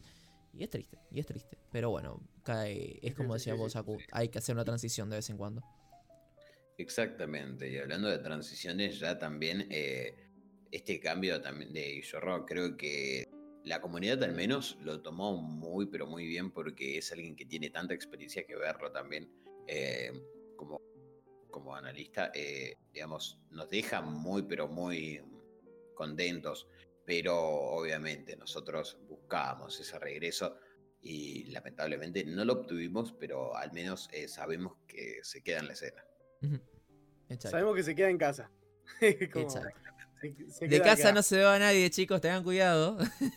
Exacto. Y esta, esta noticia fue, y esto que hablamos fue bastante rapidito, también había muy- tampoco había mucho para extendernos. Y ahora en muy poco vamos a llegar con dos noticias también bastante rapiditas, pero que no queremos dejar pasar porque sentimos que son relevantes. Una es nacional y la última es internacional, así que gente de vuelta. Una muy, muy, muy breve pausa y volvemos con las últimas dos noticias, ya para ir cerrando un poco este primer programa. Bueno, gente, ya estamos de vuelta. Muy cortita la pausa, pero que tenemos últimas dos noticias también cortitas, pero relevantes. Vamos con algo nacional. El periodista de esports Lucas Benaim estaba hablando sobre que los equipos norteamericanos buscan viajar a Europa. O sea, hay, competencias actuales que van a como mudar, puede ser sus sedes de torneos hacia Europa. Creo que vos, Iván, podés eh, explayarte un poquito más en esto. Sí, sí, prácticamente competencias como SL en Norteamérica y Blast Premier van a eh, migrar sus torneos hacia Europa, hacia el roster europeo. Y, y esto impacta nacionalmente por el hecho de que Fire League da un slot para, eh, para la, la Blast Prem- la Premier y eh, un equipo sudamericano podría estar con este cambio, podría estar jugando en Europa, rozándose con los, eh, con los equipos Tier S. Correcto, correcto. Y ante situación de que Lucas Benaim veía este, esta migración de ciertas competencias, se le ocurrió decir, guarda que esto parece que no, pero impacta en nuestra región en el sentido de que, como bien dice mi compañero Iván, la Fire League nos da un cupo hacia la Blast Premier. Y es como, guarda que en vez de irnos a Norteamérica a competir, el equipo se puede ir a Europa a competir, y sabemos que el nivel es completamente diferente. Y ante esto, la cuenta oficial de Fire League dijo que cuando sea el momento lo van a anunciar, pero lo venimos. que se viene charlando de que todo va a ser así. De que las cosas van a ser en Europa, pero no está confirmando nada. Nosotros tampoco estamos confirmando nada, simplemente estamos eh, mostrando lo que se dijo en las noticias, las palabras de Lucas y las palabras de Fire League. ¿Ustedes qué opinan, tanto Kevin como Tano, de que se pueda tener un cupo desde Sudamérica a Europa? Yo creo que habla muy, pero muy bien del crecimiento que estamos teniendo a nivel eh, también regional, porque eh, la verdad que lo que decía Lucas Benem es muy, pero muy acertado, por eso también eh, Fire League decide eh, también dejar su, comentario para también crear mucho más hype a las palabras que ya la verdad que eran bastante esperanzadoras eh, y obviamente tuvieron su repercusión y, y yo creo que nos deja muy pero muy bien parados y estaría bastante bueno que poder llegar a tener ahí un cupo y el hecho de agarrar y en vez de unificar también Norteamérica, Europa, que eso para la escena del counter la verdad que nos esperanza demasiado. eh, también sería bastante lindo ver un equipo latinoamericano eh, participando y directamente, como vos decías, en vez de ir a Norteamérica, ¿por qué no soñar con ir a Europa? Correcto. Es que, tipo, lo venimos esperando hace rato. Que los torneos digan, bueno, dale, cupo para Latinoamérica, torneo importante. Y no solamente en NA, sino Vale. fuera, en Europa. Tipo, lo venimos esperando hace rato. Y como, ahora no solamente tenemos el cupo en NA, sino que en Europa, nos vemos, nos, fuimos, ya está. Y la verdad que yo, yo te- actualmente no estoy teniendo la, la- la mirada comentarista seria ni nada, pero estoy, estoy teniendo la mirada de espectador. La puta madre, al fin, loco. Al fin. Tenemos un cupo y, y- y la verdad que, que lo está haciendo la Firely. Y la verdad que. La verdad que hay que. Hay que. Hay que decir que está muy bien. No me salen las palabras, pero está muy bien, ¿eh? Punto. Estoy contento. Eh, ¿Eh? Vamos a darle un pañuelo para que llore tranquilo. Se ¡La puta madre, loco!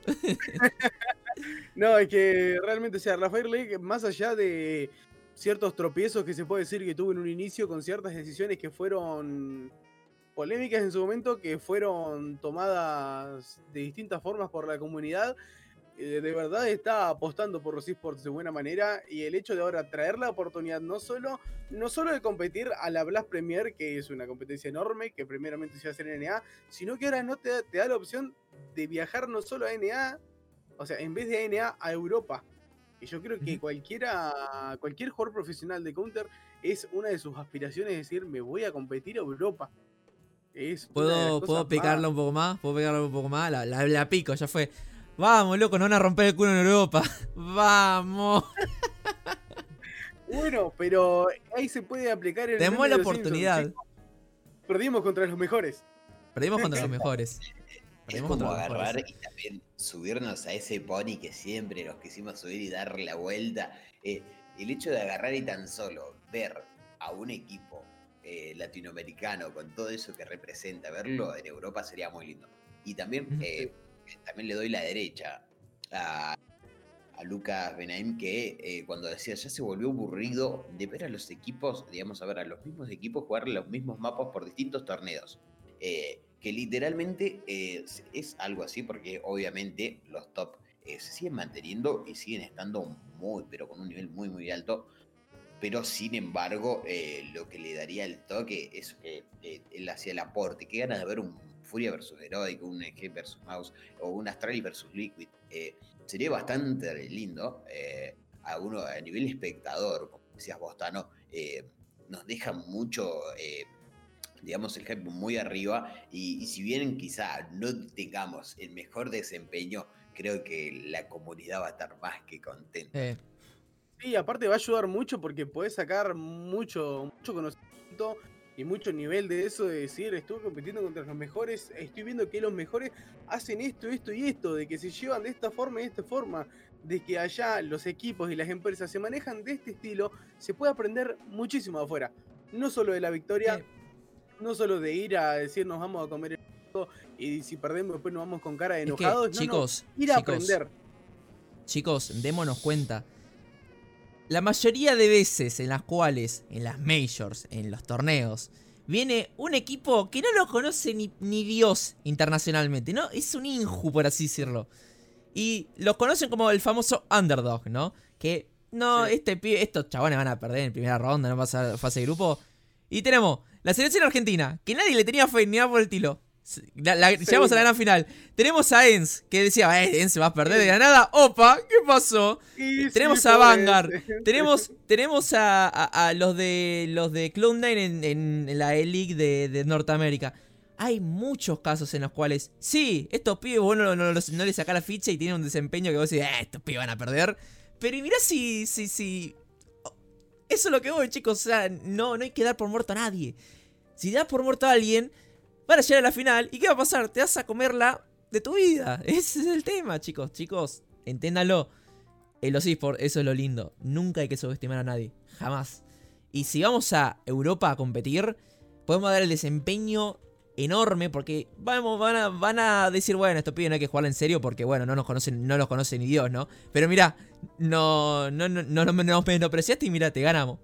Chicos, ese, ese es la esencia del counter. Los, los clutch, lo- los comeback, el hecho de que no sos nadie en comparación a esto, pero le ganaste. Esa es la esencia del juego. Esa es la esencia de los pueden, pueden haber resultados sorprendentes porque ya lo hemos visto eso mucho que cambian obviamente la metodología de juego, tienen distintas eh, capacidades que por ahí eh, hay equipos que todavía no están adaptados a ese modo de juego y por ahí te sorprenden y, y eso pasa en todos los esports y por ejemplo hasta ahora no lo hemos visto en el CSGO por el hecho de que eh, eh, todavía no tenemos ese tipo de cruces. Pero, por ejemplo, voy a hacer una pequeña comparativa con otro esports, que es el de Fortnite. eh, cuando se cruzaron en aquel mundial y veían tanto el top, que decían qué destacable que es el hecho del modo de juego que tenían en Europa, en Norteamérica, que quizás jugaban con otro tipo de estrategias, explotaban otro tipo de ideas. eh, no eran tan, quizás tan agresivos como ir al, al pegue, al choque. eh, ¿Sabes qué es lo gracioso, nada Kevin? topando, eh, sí, decime. ¿Sabes qué es lo gracioso? Todos saben quién es King, no hay nadie que no sepa quién es King. Es, es divertido porque en el mundial, King lo vemos de que, wow, mirá dónde llegó, loco. Tipo la cantidad de plata que se llevó y todo esto, ¿no?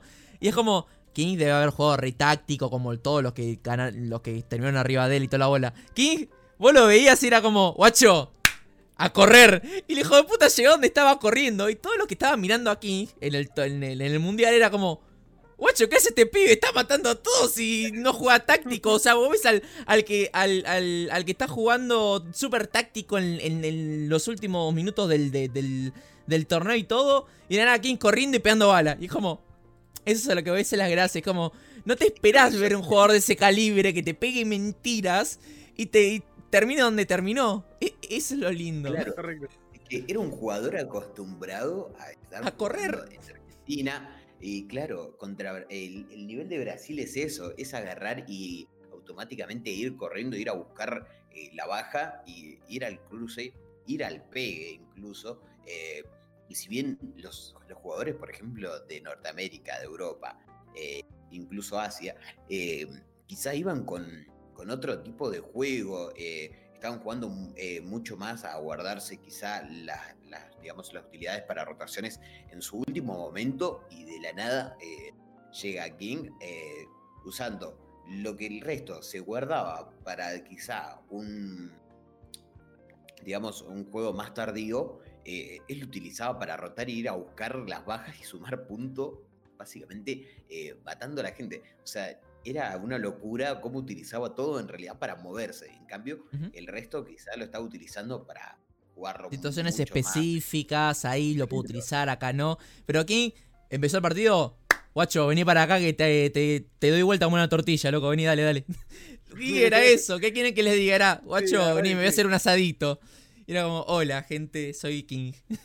y Realmente, realmente, King marcó, marcó un antes y un después en la escena nacional de De los esports en general. porque- De los esports en general, sí, sí, sí, sí.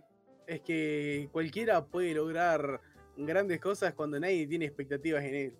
O sea, si se lo pone, puede ser una verdadera locura. Y bueno, con esto, con estas palabras por parte de todos, finalizamos con este tema y nos vamos al último, una muy breve pausa y llegamos con el último tema para cerrar este primer podcast. Bueno, gente, ya volvemos nuevamente con lo que va a ser el último cachito de este podcast, la última noticia que vamos a tratar. Y es que tanto SOM como DAPS, jugadores profesionales de Counter-Strike, se van a ir de Counter-Strike y se van a mudar competitivamente a Valorant. Nuevamente, dos jugadores profesionales como ya tuvimos, uno de los más conocidos de Scream, se fue a Valorant. Y quiero ver qué piensan ustedes, gente, de que jugadores profesionales de CS vayan a buscar una nueva propuesta en otro juego. ¿Puedo robar ¿Qué les parece eso? ¿Sí? Robo, entonces, perfecto. Eh, últimamente estamos viendo de que el Valorant se impuso. Se impuso realmente como el eSport. Yo no opino, lo- no, no opino justamente esto. Ahora explico el por qué. Se impuso como la contra del counter, ¿no? Dijo, nosotros vamos a hacerle competencia al counter. Y para mí, el Valorant, eh, justamente lo que iba a aclarar, para mí el Valorant no está para competir contra el counter. Porque el counter viene hace rato, viene 20 años tiene el counter. Y 20 años sigue siendo el eSport referente eh, internacionalmente. No hay nadie que lo, lo, lo llegue a comparar a la posición del LOL, por así decirlo, ¿no? Pero Valorant últimamente no lo veo como la competencia del counter, lo veo como el suplemento. Es como lo, que faltaba un jueguito del estilo counter, pero que no sea counter, para relajar un toque y no jugar 24-7 counter, ¿no? Y lo que están haciendo últimamente los jugadores es. Eh, démonos cuenta también, ¿no? La mayoría de jugadores que se están retirando del counter para ir al Valorant son jugadores de que no están teniendo el desempeño que ellos quisieran tener en el counter, porque la mayoría son o gente grande o son pibes que dicen, bueno, vamos a darle una chance, o son gente que Valorant le dijo, bueno, te pongo tarasca y vení para acá, ¿no? Y, y no digo que sea algo malo, ¿no? Pero es el hecho de que eh, mucha gente piensa de que se están yendo al Valorant porque el Valorant puede llegar a ser mejor que el counter. Pero sí tiene algunos aspectos que es mejor que el counter. Pero la mayoría de gente que se está retirando para irse al Valorant no es. No son jugadores que. Eh, digamos. eh, no, no es un Zipex. No es un. No es un Olof, por así decirlo, que se retiró del counter directamente, no se fue al Valorant. No, no son jugadores tier, por así decirlo. No son jugadores, son tier 3, Claro. tier 2. Que dicen, bueno, en el counter no me está yendo últimamente dentro del todo bien, vamos a probar el Valorant, ¿no? Y eh, vamos a ir viendo sobre la marcha, ¿no? Y, y eso es lo que está pasando últimamente, ¿no? De que están probando chance. Están viendo qué onda. A ver cómo, cómo surge la escena. Porque es una escena muy cruda la que es el del Valorant actualmente. No hay muchos torneos. Los torneos que hay no son de un tier muy alto que digamos como para esos eh, jugadores, ¿no? Los jugadores al ser pocos torneos y de poco tier, ¿qué pasa? La rompen, ganan mucha plata, pim pam y farmean plata al fin de cuentas. Él se están mandando al Valorant porque hay poco torneo, los torneos son fáciles y ¿qué pasa? Ganas plata. Ganas plata, aprovechás de que el boom apareció ahora, sumás numeritos y al fin de cuentas le rinde más que nada por el tema monetario. Voy a ser franco con esto, ¿no? Para, No. mm, para vos, Kevin. Eh, para mí hay otra posición también para Mm. analizar, no tan Sí. solo por lo monetario, sino que eh, sabemos lo que puede llegar a ser eh, Riot Games eh, a nivel, digamos, global.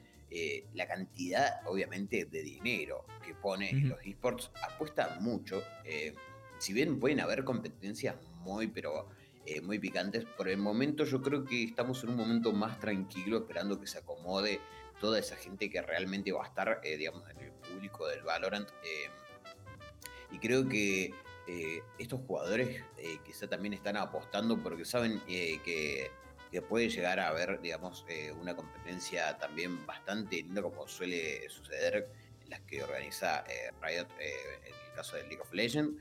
Creo que puede haber ciertos puntos que también destacan, digamos. Eh, he charlado con distintos también, eh, con algunos jugadores en la escena, digamos, eh, nacional y también quizá sería más regional porque he charlado también con otros jugadores de Brasil y que ellos coinciden en que quizá la apuesta está muy bien dada porque, digamos, eh, Riot sorprende y mucho por ahí en el nivel de organización. Es bastante claro con los puntos, como vos decís, este, estos jugadores, eh, si bien ellos yo creo que están teniendo un desempeño mucho más bajo y quizá eh, algunos tengan la necesidad del dinero o quizá quieran eh, un poco más, digamos, tengan cierta ambición por un poco más de dinero. Yo creo que el CS no es un juego que lo abandones así porque sí.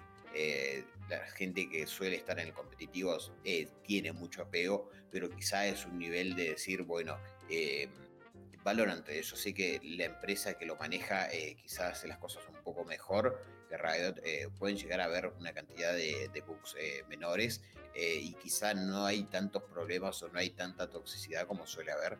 en qué sé yo. La toxicidad ya es un nivel que va un poco más por regiones. League of Legends Mm. es un juego súper tóxico. Yo voy a interrumpir un toque. Eh, sí, sobre el tema de los de cómo Riot se maneja en los esports. Riot hace buenos juegos, hace juegos estables y todo esto, ¿no? Pero si vamos a cómo se maneja a la hora de torneos, conseguir eh, crear contenido, cosas por el estilo, nosotros les informamos de nuestra parte de producción de Banana Caster, ¿no? Eh, no saben lo que se nos complicó arrancar en el LOL. No saben lo difícil que fue meternos no como productora. Por eso no arrancó. Tipo, no, se nos complicó muchísimo a la hora de intentar meternos en torneos como casters, como productora, como esto y lo otro. Nos costó un montón. Y esto es en parte porque Riot tiene el monopolio de los torneos, al fin de cuentas. Hay muy pocos torneos que no son de Riot. Y si son de Riot, es muy difícil entrar como producción, creador de contenido, como equipo, como roster. Tenés que cumplir muchos criterios. Y es como. Para mí no hace las cosas bien esa parte porque el counter es literalmente tenés un montón de torneos de mucho nivel y no son de Valve. Son torneos de organizaciones privadas que hacen torneos bien por y para la comunidad. Riot, sinceramente no creo de que vea tanto ese aspecto en lo que respecta a torneos. Sí como juego, como juego sí, para mí el Valorant escuchan a la comunidad y todo esto, pero como organizadores de torneo, Riot como tal, ponen muchas trabas a la hora de que un organizador que quiere hacer torneo pueda hacerlo de esta manera, que los equipos hagan esto, esto, lo otro. Ponen muchas trabas y para mí eh, no creo que crezca de la manera que creció el Counter, porque como digo, Valve es una, es una empresa súper liberal, como digo, el hecho de el mercado, los mapas, los Y skins, Riot es muy conservador. Y Riot es muy conservador. Son dos puntos completamente ajenos. Son dos caras de, de, de- de la moneda. Es como. Tenés a Riot que hace las cosas como quiere que se hagan. Y, y le impone él y no quiere escuchar a nadie más. Luego tenés a Valve que dice. Ustedes son la comunidad, ustedes son lo que importa, listo. Lo hacen ustedes los torneos y yo lo único que hago en todo caso sería. ¿Querés hacer una Major? Yo pongo la plata y te sponsoreo pim pum y listo. Pero claro.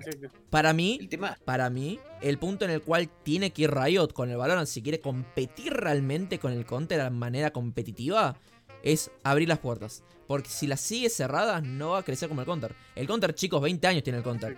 ¿Dónde vieron un eSport que tenga 20 años de, de- de subsistir así, de la misma manera, la misma táctica? La misma táctica de vos sos la comunidad, vos haces las cosas. Eso es a lo que voy. Vos hacer lo que quieras, yo de última regulo un poco. Exacto. el tema es, es bastante agresivo decirlo eh, desde ese punto porque eh, uno lo analiza desde el lugar como creador de contenido, como organización que se dedica a castear. Hay demasiadas trabas, como vos decís, eh, porque Riot te hace cumplir demasiados criterios y quizá no es tan abierto con la comunidad para eh, quizá eh, hacer, digamos, torneos mucho más pequeños, que la comunidad tenga otra participación desde ese punto. Pero eh, hoy comparaba, por ejemplo, la cantidad de viewers que estaba teniendo, por ejemplo, a nivel en el League of Legends, el Mundial, tenía una cantidad de espectadores enorme, tenían, eh, maneja mucho público. eh, entonces yo creo que, y a pesar de, de todos estos puntos que estamos diciendo, eh, no hay, eh, digamos, eh, no están abiertos con la comunidad. Sin embargo, la comunidad lo apoya como Sí. nunca. O sea, ¿Sabes por qué? Estamos teniendo sí. ¿Sabes por qué? Y esto me lo vas a confirmar vos, Saku. Eh, el marketing del LOL. ¿Cómo Sí. ves en comparación del Counter? Es mucho Le más. da, le da. eh, voy a ser le franco, da yo soy full Counter. Yo soy full le Counter. da mucho más importancia al marketing. Sí, Sí, sí. pero el marketing del LOL es masivo a cuatro manos y es de muy buena calidad. El Counter, sí, cada milenio te hacen una publicidad de algún estilo. Cada milenio. Y para mí es por eso Y también, ¿no? Porque. está, Valorant, Riot está todo el tiempo intentando colaborar con marcas, ahora ha hecho esas cosas con. Louis Vuitton, con, una, con algo de ropa, ha ¿Eh? hecho colaboraciones, hace- ahora está haciendo colaboraciones con marcas de autos, está haciendo colaboraciones con, eh, con tarjetas de crédito, o sea, con bancos, está haciendo colaboraciones con de todo, porque sí tiene un sistema eh, de marketing muy bien logrado. ¿Y sabes qué lo feo? ¿Sabes qué lo feo de para mí el porqué? Y esto lo, lo- lo pienso desde siempre. ¿Por qué las marcas prefieren más un juego como Valorant, como League of Legends, como Rocket League, como otros esports que no sean shooters. ¿Por qué no prefieren a PUBG, que, se enten- que a medida a forma de Sí, sí. espectador se entiende muy fácil cómo es el mecanismo? No tenés que darle 29 millones de vueltas, entender que tiene que matar a este y ya está. Eh, Exacto. Counter, Rainbow Six, ¿por qué? Porque son juegos bélicos. Y a las marcas, ¿qué pasa con las marcas con los juegos bélicos? ¿Qué pasa con las marcas No, con los no, juegos no? No quieren meterse demasiado. Porque sí, para el, para el espectador que es un viewer que sabe sobre lo que es un juego y todo esto, le rinde. Pero para alguien que no conoce los esports, que no conoce lo que es el counter y ve, ¡ay! No, mira cómo. No, la sangre, no, no, esto no es para mí, no es para mí. Voy a ¿Cómo que imaginar si se lo muestro a mí. ¿Cómo que, ¿Cómo que terroristas? Ese tipo de cosas. Y para mí ese es el porqué. No vemos propagandas de Counter, no vemos trailers del Counter, no vemos trail- muchos trailers de Rainbow Six, no vemos de PUBG, o no vemos publicidad en general de los juegos bélicos. Vemos más de Rocket League, de League of Legends, de Super Smash Bros. De otro tipo de esports que no son con sangre, armas, bélicos, cosas por ese estilo. Y también influye eso, ¿no? Porque si. Vamos a poner la carta sobre la mesa. Si el Counter tuviera el mismo marketing, el mismo nivel de marketing que tuviera LOL, otros sí, porque no son bélicos, le daría súper frente en números al, al, al LOL. Súper frente al números. Porque lo que vende Riot es el marketing del juego. Y la gente lo ve, gente que no conoce los esports se mete a ver, uy, mira qué es esto League of Legends, qué es esto, vamos a ver, uy, mira qué producción que tiene, mira, es un estadio lleno de gente. Mira, esto es lo que juega mi nieto, mira, esto es lo que juega mi hijo. Eso es lo que voy. Para mí es por eso que el Counter Rui- no explota tanto. Ahí Rui le pegó porque dice, por eso se llaman atacantes y defensores. Y por eso Valorant optó por algo más de fantasía, por algo con poderes, por algo que no sea tan fácil de asociar a la realidad como es Counter Strike. Que visualmente El es Fortnite. un juego que sí es muy realista, muy realista. El Fortnite, y lo que sea fantasía, que pone una bomba y sale como una explosión, no sé, de nanopartículas, es una cosa muy flashera y que la gente no lo va a relacionar con algo, ah, mi hijo puede entender de que puede plantar una bomba y ser un terrorista y esto no. Eso Está también es lo que voy, tipo. de Es fantasía que haciendo cosas de fantasía que es algo no fácil de asociar con una realidad fea. Y es triste también porque es, también es el motivo por el que nosotros como, como comunidad tenemos que también pensar en cómo se lo tenemos que explicar a la gente qué es esto. Porque nosotros decimos esto justamente ahora y damos el ejemplo de que ay, mi hijo puede ser terrorista y toda la bola y todo lo que quieras, pero démonos cuenta de que esa es la visión de alguien que no, no es del ambiente. Esa es la visión No, de no, del ambiente. Y nosotros no tenemos que explicárselo. Y si tuviéramos que explicárselo a cada persona o hacer un trailer explicando de que, eh, bueno, eh, esto es el Counter-Strike, eh, esta es la bomba, pero tranquilos de que no, no es nocivo, eh, que la bomba es de mentira. Si tuvieran que, explicar eso en un, una- en un comercial, es aburrido. Va a Sí, ser aburrido. Sería bastante tedioso, exactamente. Y yo creo que ahí está el punto en el cómo Riot se adapta como para hacer una competencia, pero sin meterse tanto en un problema con las marcas y todo el apoyo que pueden, quizá que pueden llegar a lograr. Yo estuve viendo las producciones que hay de acerca de Valorant y la verdad que es sorprendente también todo el nivel de, por ejemplo, lo cinematográfico, eh, la cantidad de animaciones que tienen para hacer y ya se nota que tienen, eh, digamos, están creando demasiado contenido ya para vender su juego y van a apostar quizá también mucho dinero, como también lo han hecho con el League of Legends, eh, en cuanto al marketing. Van a intentar Sí, yo creo, yo creo que 2021 puede llegar a ser, si Riot hace bien las cosas, 2021 puede llegar a ser el año en el que veamos a Valorant realmente explotar. Donde Sí. van a tomar realmente las decisiones para que esto sea competitivo, para que sea más rentable todavía para venderlo. Donde van a tomar realmente decisiones que tengan un peso, porque para mí Valorant eh, no tendría que haber salido ahora este año. Literalmente ellos mismos lo dijeron, lo aceleraron al proceso del juego porque el juego no estaba listo, pero la gente generó tanto hype que los vieron forzados a sacar el juego. Eh, para mí, Valorant realmente 2021 es su salida oficial. Ahora estamos en una beta que no es beta, pero es su salida oficial y ahí es donde va realmente a meterle todo lo que le metieron al LOL. En 10 años se lo van a meter en un año al Valorant para que termine de explotar. Y para ir cerrando ya con esto, quería dar mi opinión de lo que es el traspaso de jugadores profesionales de Counter-Strike a Valorant. Yo lo veo por otro lado. Yo lo veo por Mm. algo totalmente distinto. Lo veo por el lado de buscar aires nuevos. Por el lado de buscar cosas diferentes. Es algo parecido, pero no. Es un juego shooter, es algo donde yo disparo, es algo de que si tengo algo parecido a un AK-47 y le meto un tiro en la cabeza se va a morir. es algo donde yo tengo un francotirador que tiene doble scope como el, co- como el AWP y le disparo al pecho, se va a morir. Es algo donde tengo que plantar una bomba, donde son cinco jugadores, hay posicionamiento, hay rotaciones, hay spray transfers, hay mm, un montonazo de cosas parecidas, pero no es lo mismo.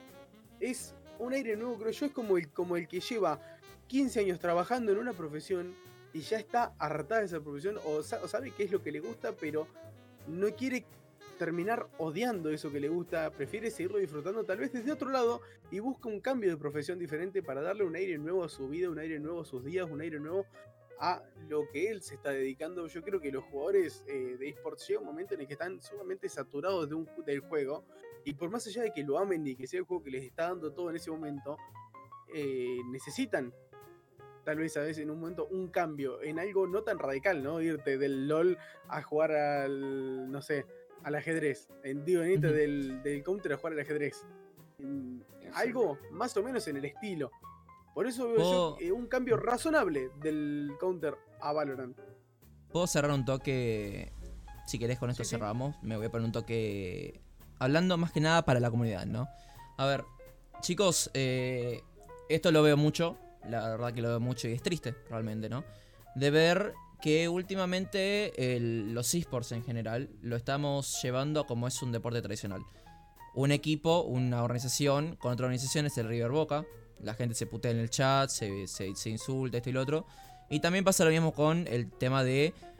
Te pasaste al Valorant, sos un jugador frustrado. Te pasaste al Valorant, la verdad que estás defraudando a la comunidad de Counter, sos un vendido, cosas por el estilo. Chicos, em, los esports no es Counter y ya está. La gente eh, que se mete en los esports se meten buscando algo que les gusta personalmente. Porque esto no lo queremos ver como si fuera un trabajo. No queremos que sea como un trabajo de que, ay, es que ya me metí en el counter, ya no puedo salir, no puedo renunciar porque la comunidad me va a odiar. Chicos, sáquense eso de la cabeza. Eh, los esports en general es algo que vos decidís dónde estar y vos decidís cómo apoyar a los esports. Porque es una comunidad, no es la comunidad de Counter, la comunidad de Valorant y se tienen que enfrentar porque están obligatorios a enfrentarse. No. El Counter, chicos, 20 años tiene el Counter y han pasado diferentes tipos de juegos que intenta darle la contra al Counter. Y el Counter sigue siendo lo que es hoy en día el, el eSport por excelencia. El Counter no va a morir. No, no. Y si muere, va a ser literalmente el fundador de los esports. Si viene Valorant mostrando algo nuevo, diferente, y los jugadores se empiezan a retirar y se van al, al Valorant, está perfecto. Está perfecto, porque acá lo que estamos apoyando son los esports. No es el Counter, no es el Valorant, no es el LOL, no es el Rainbow Six. Estamos apoyando a los esports. Punto y se acabó.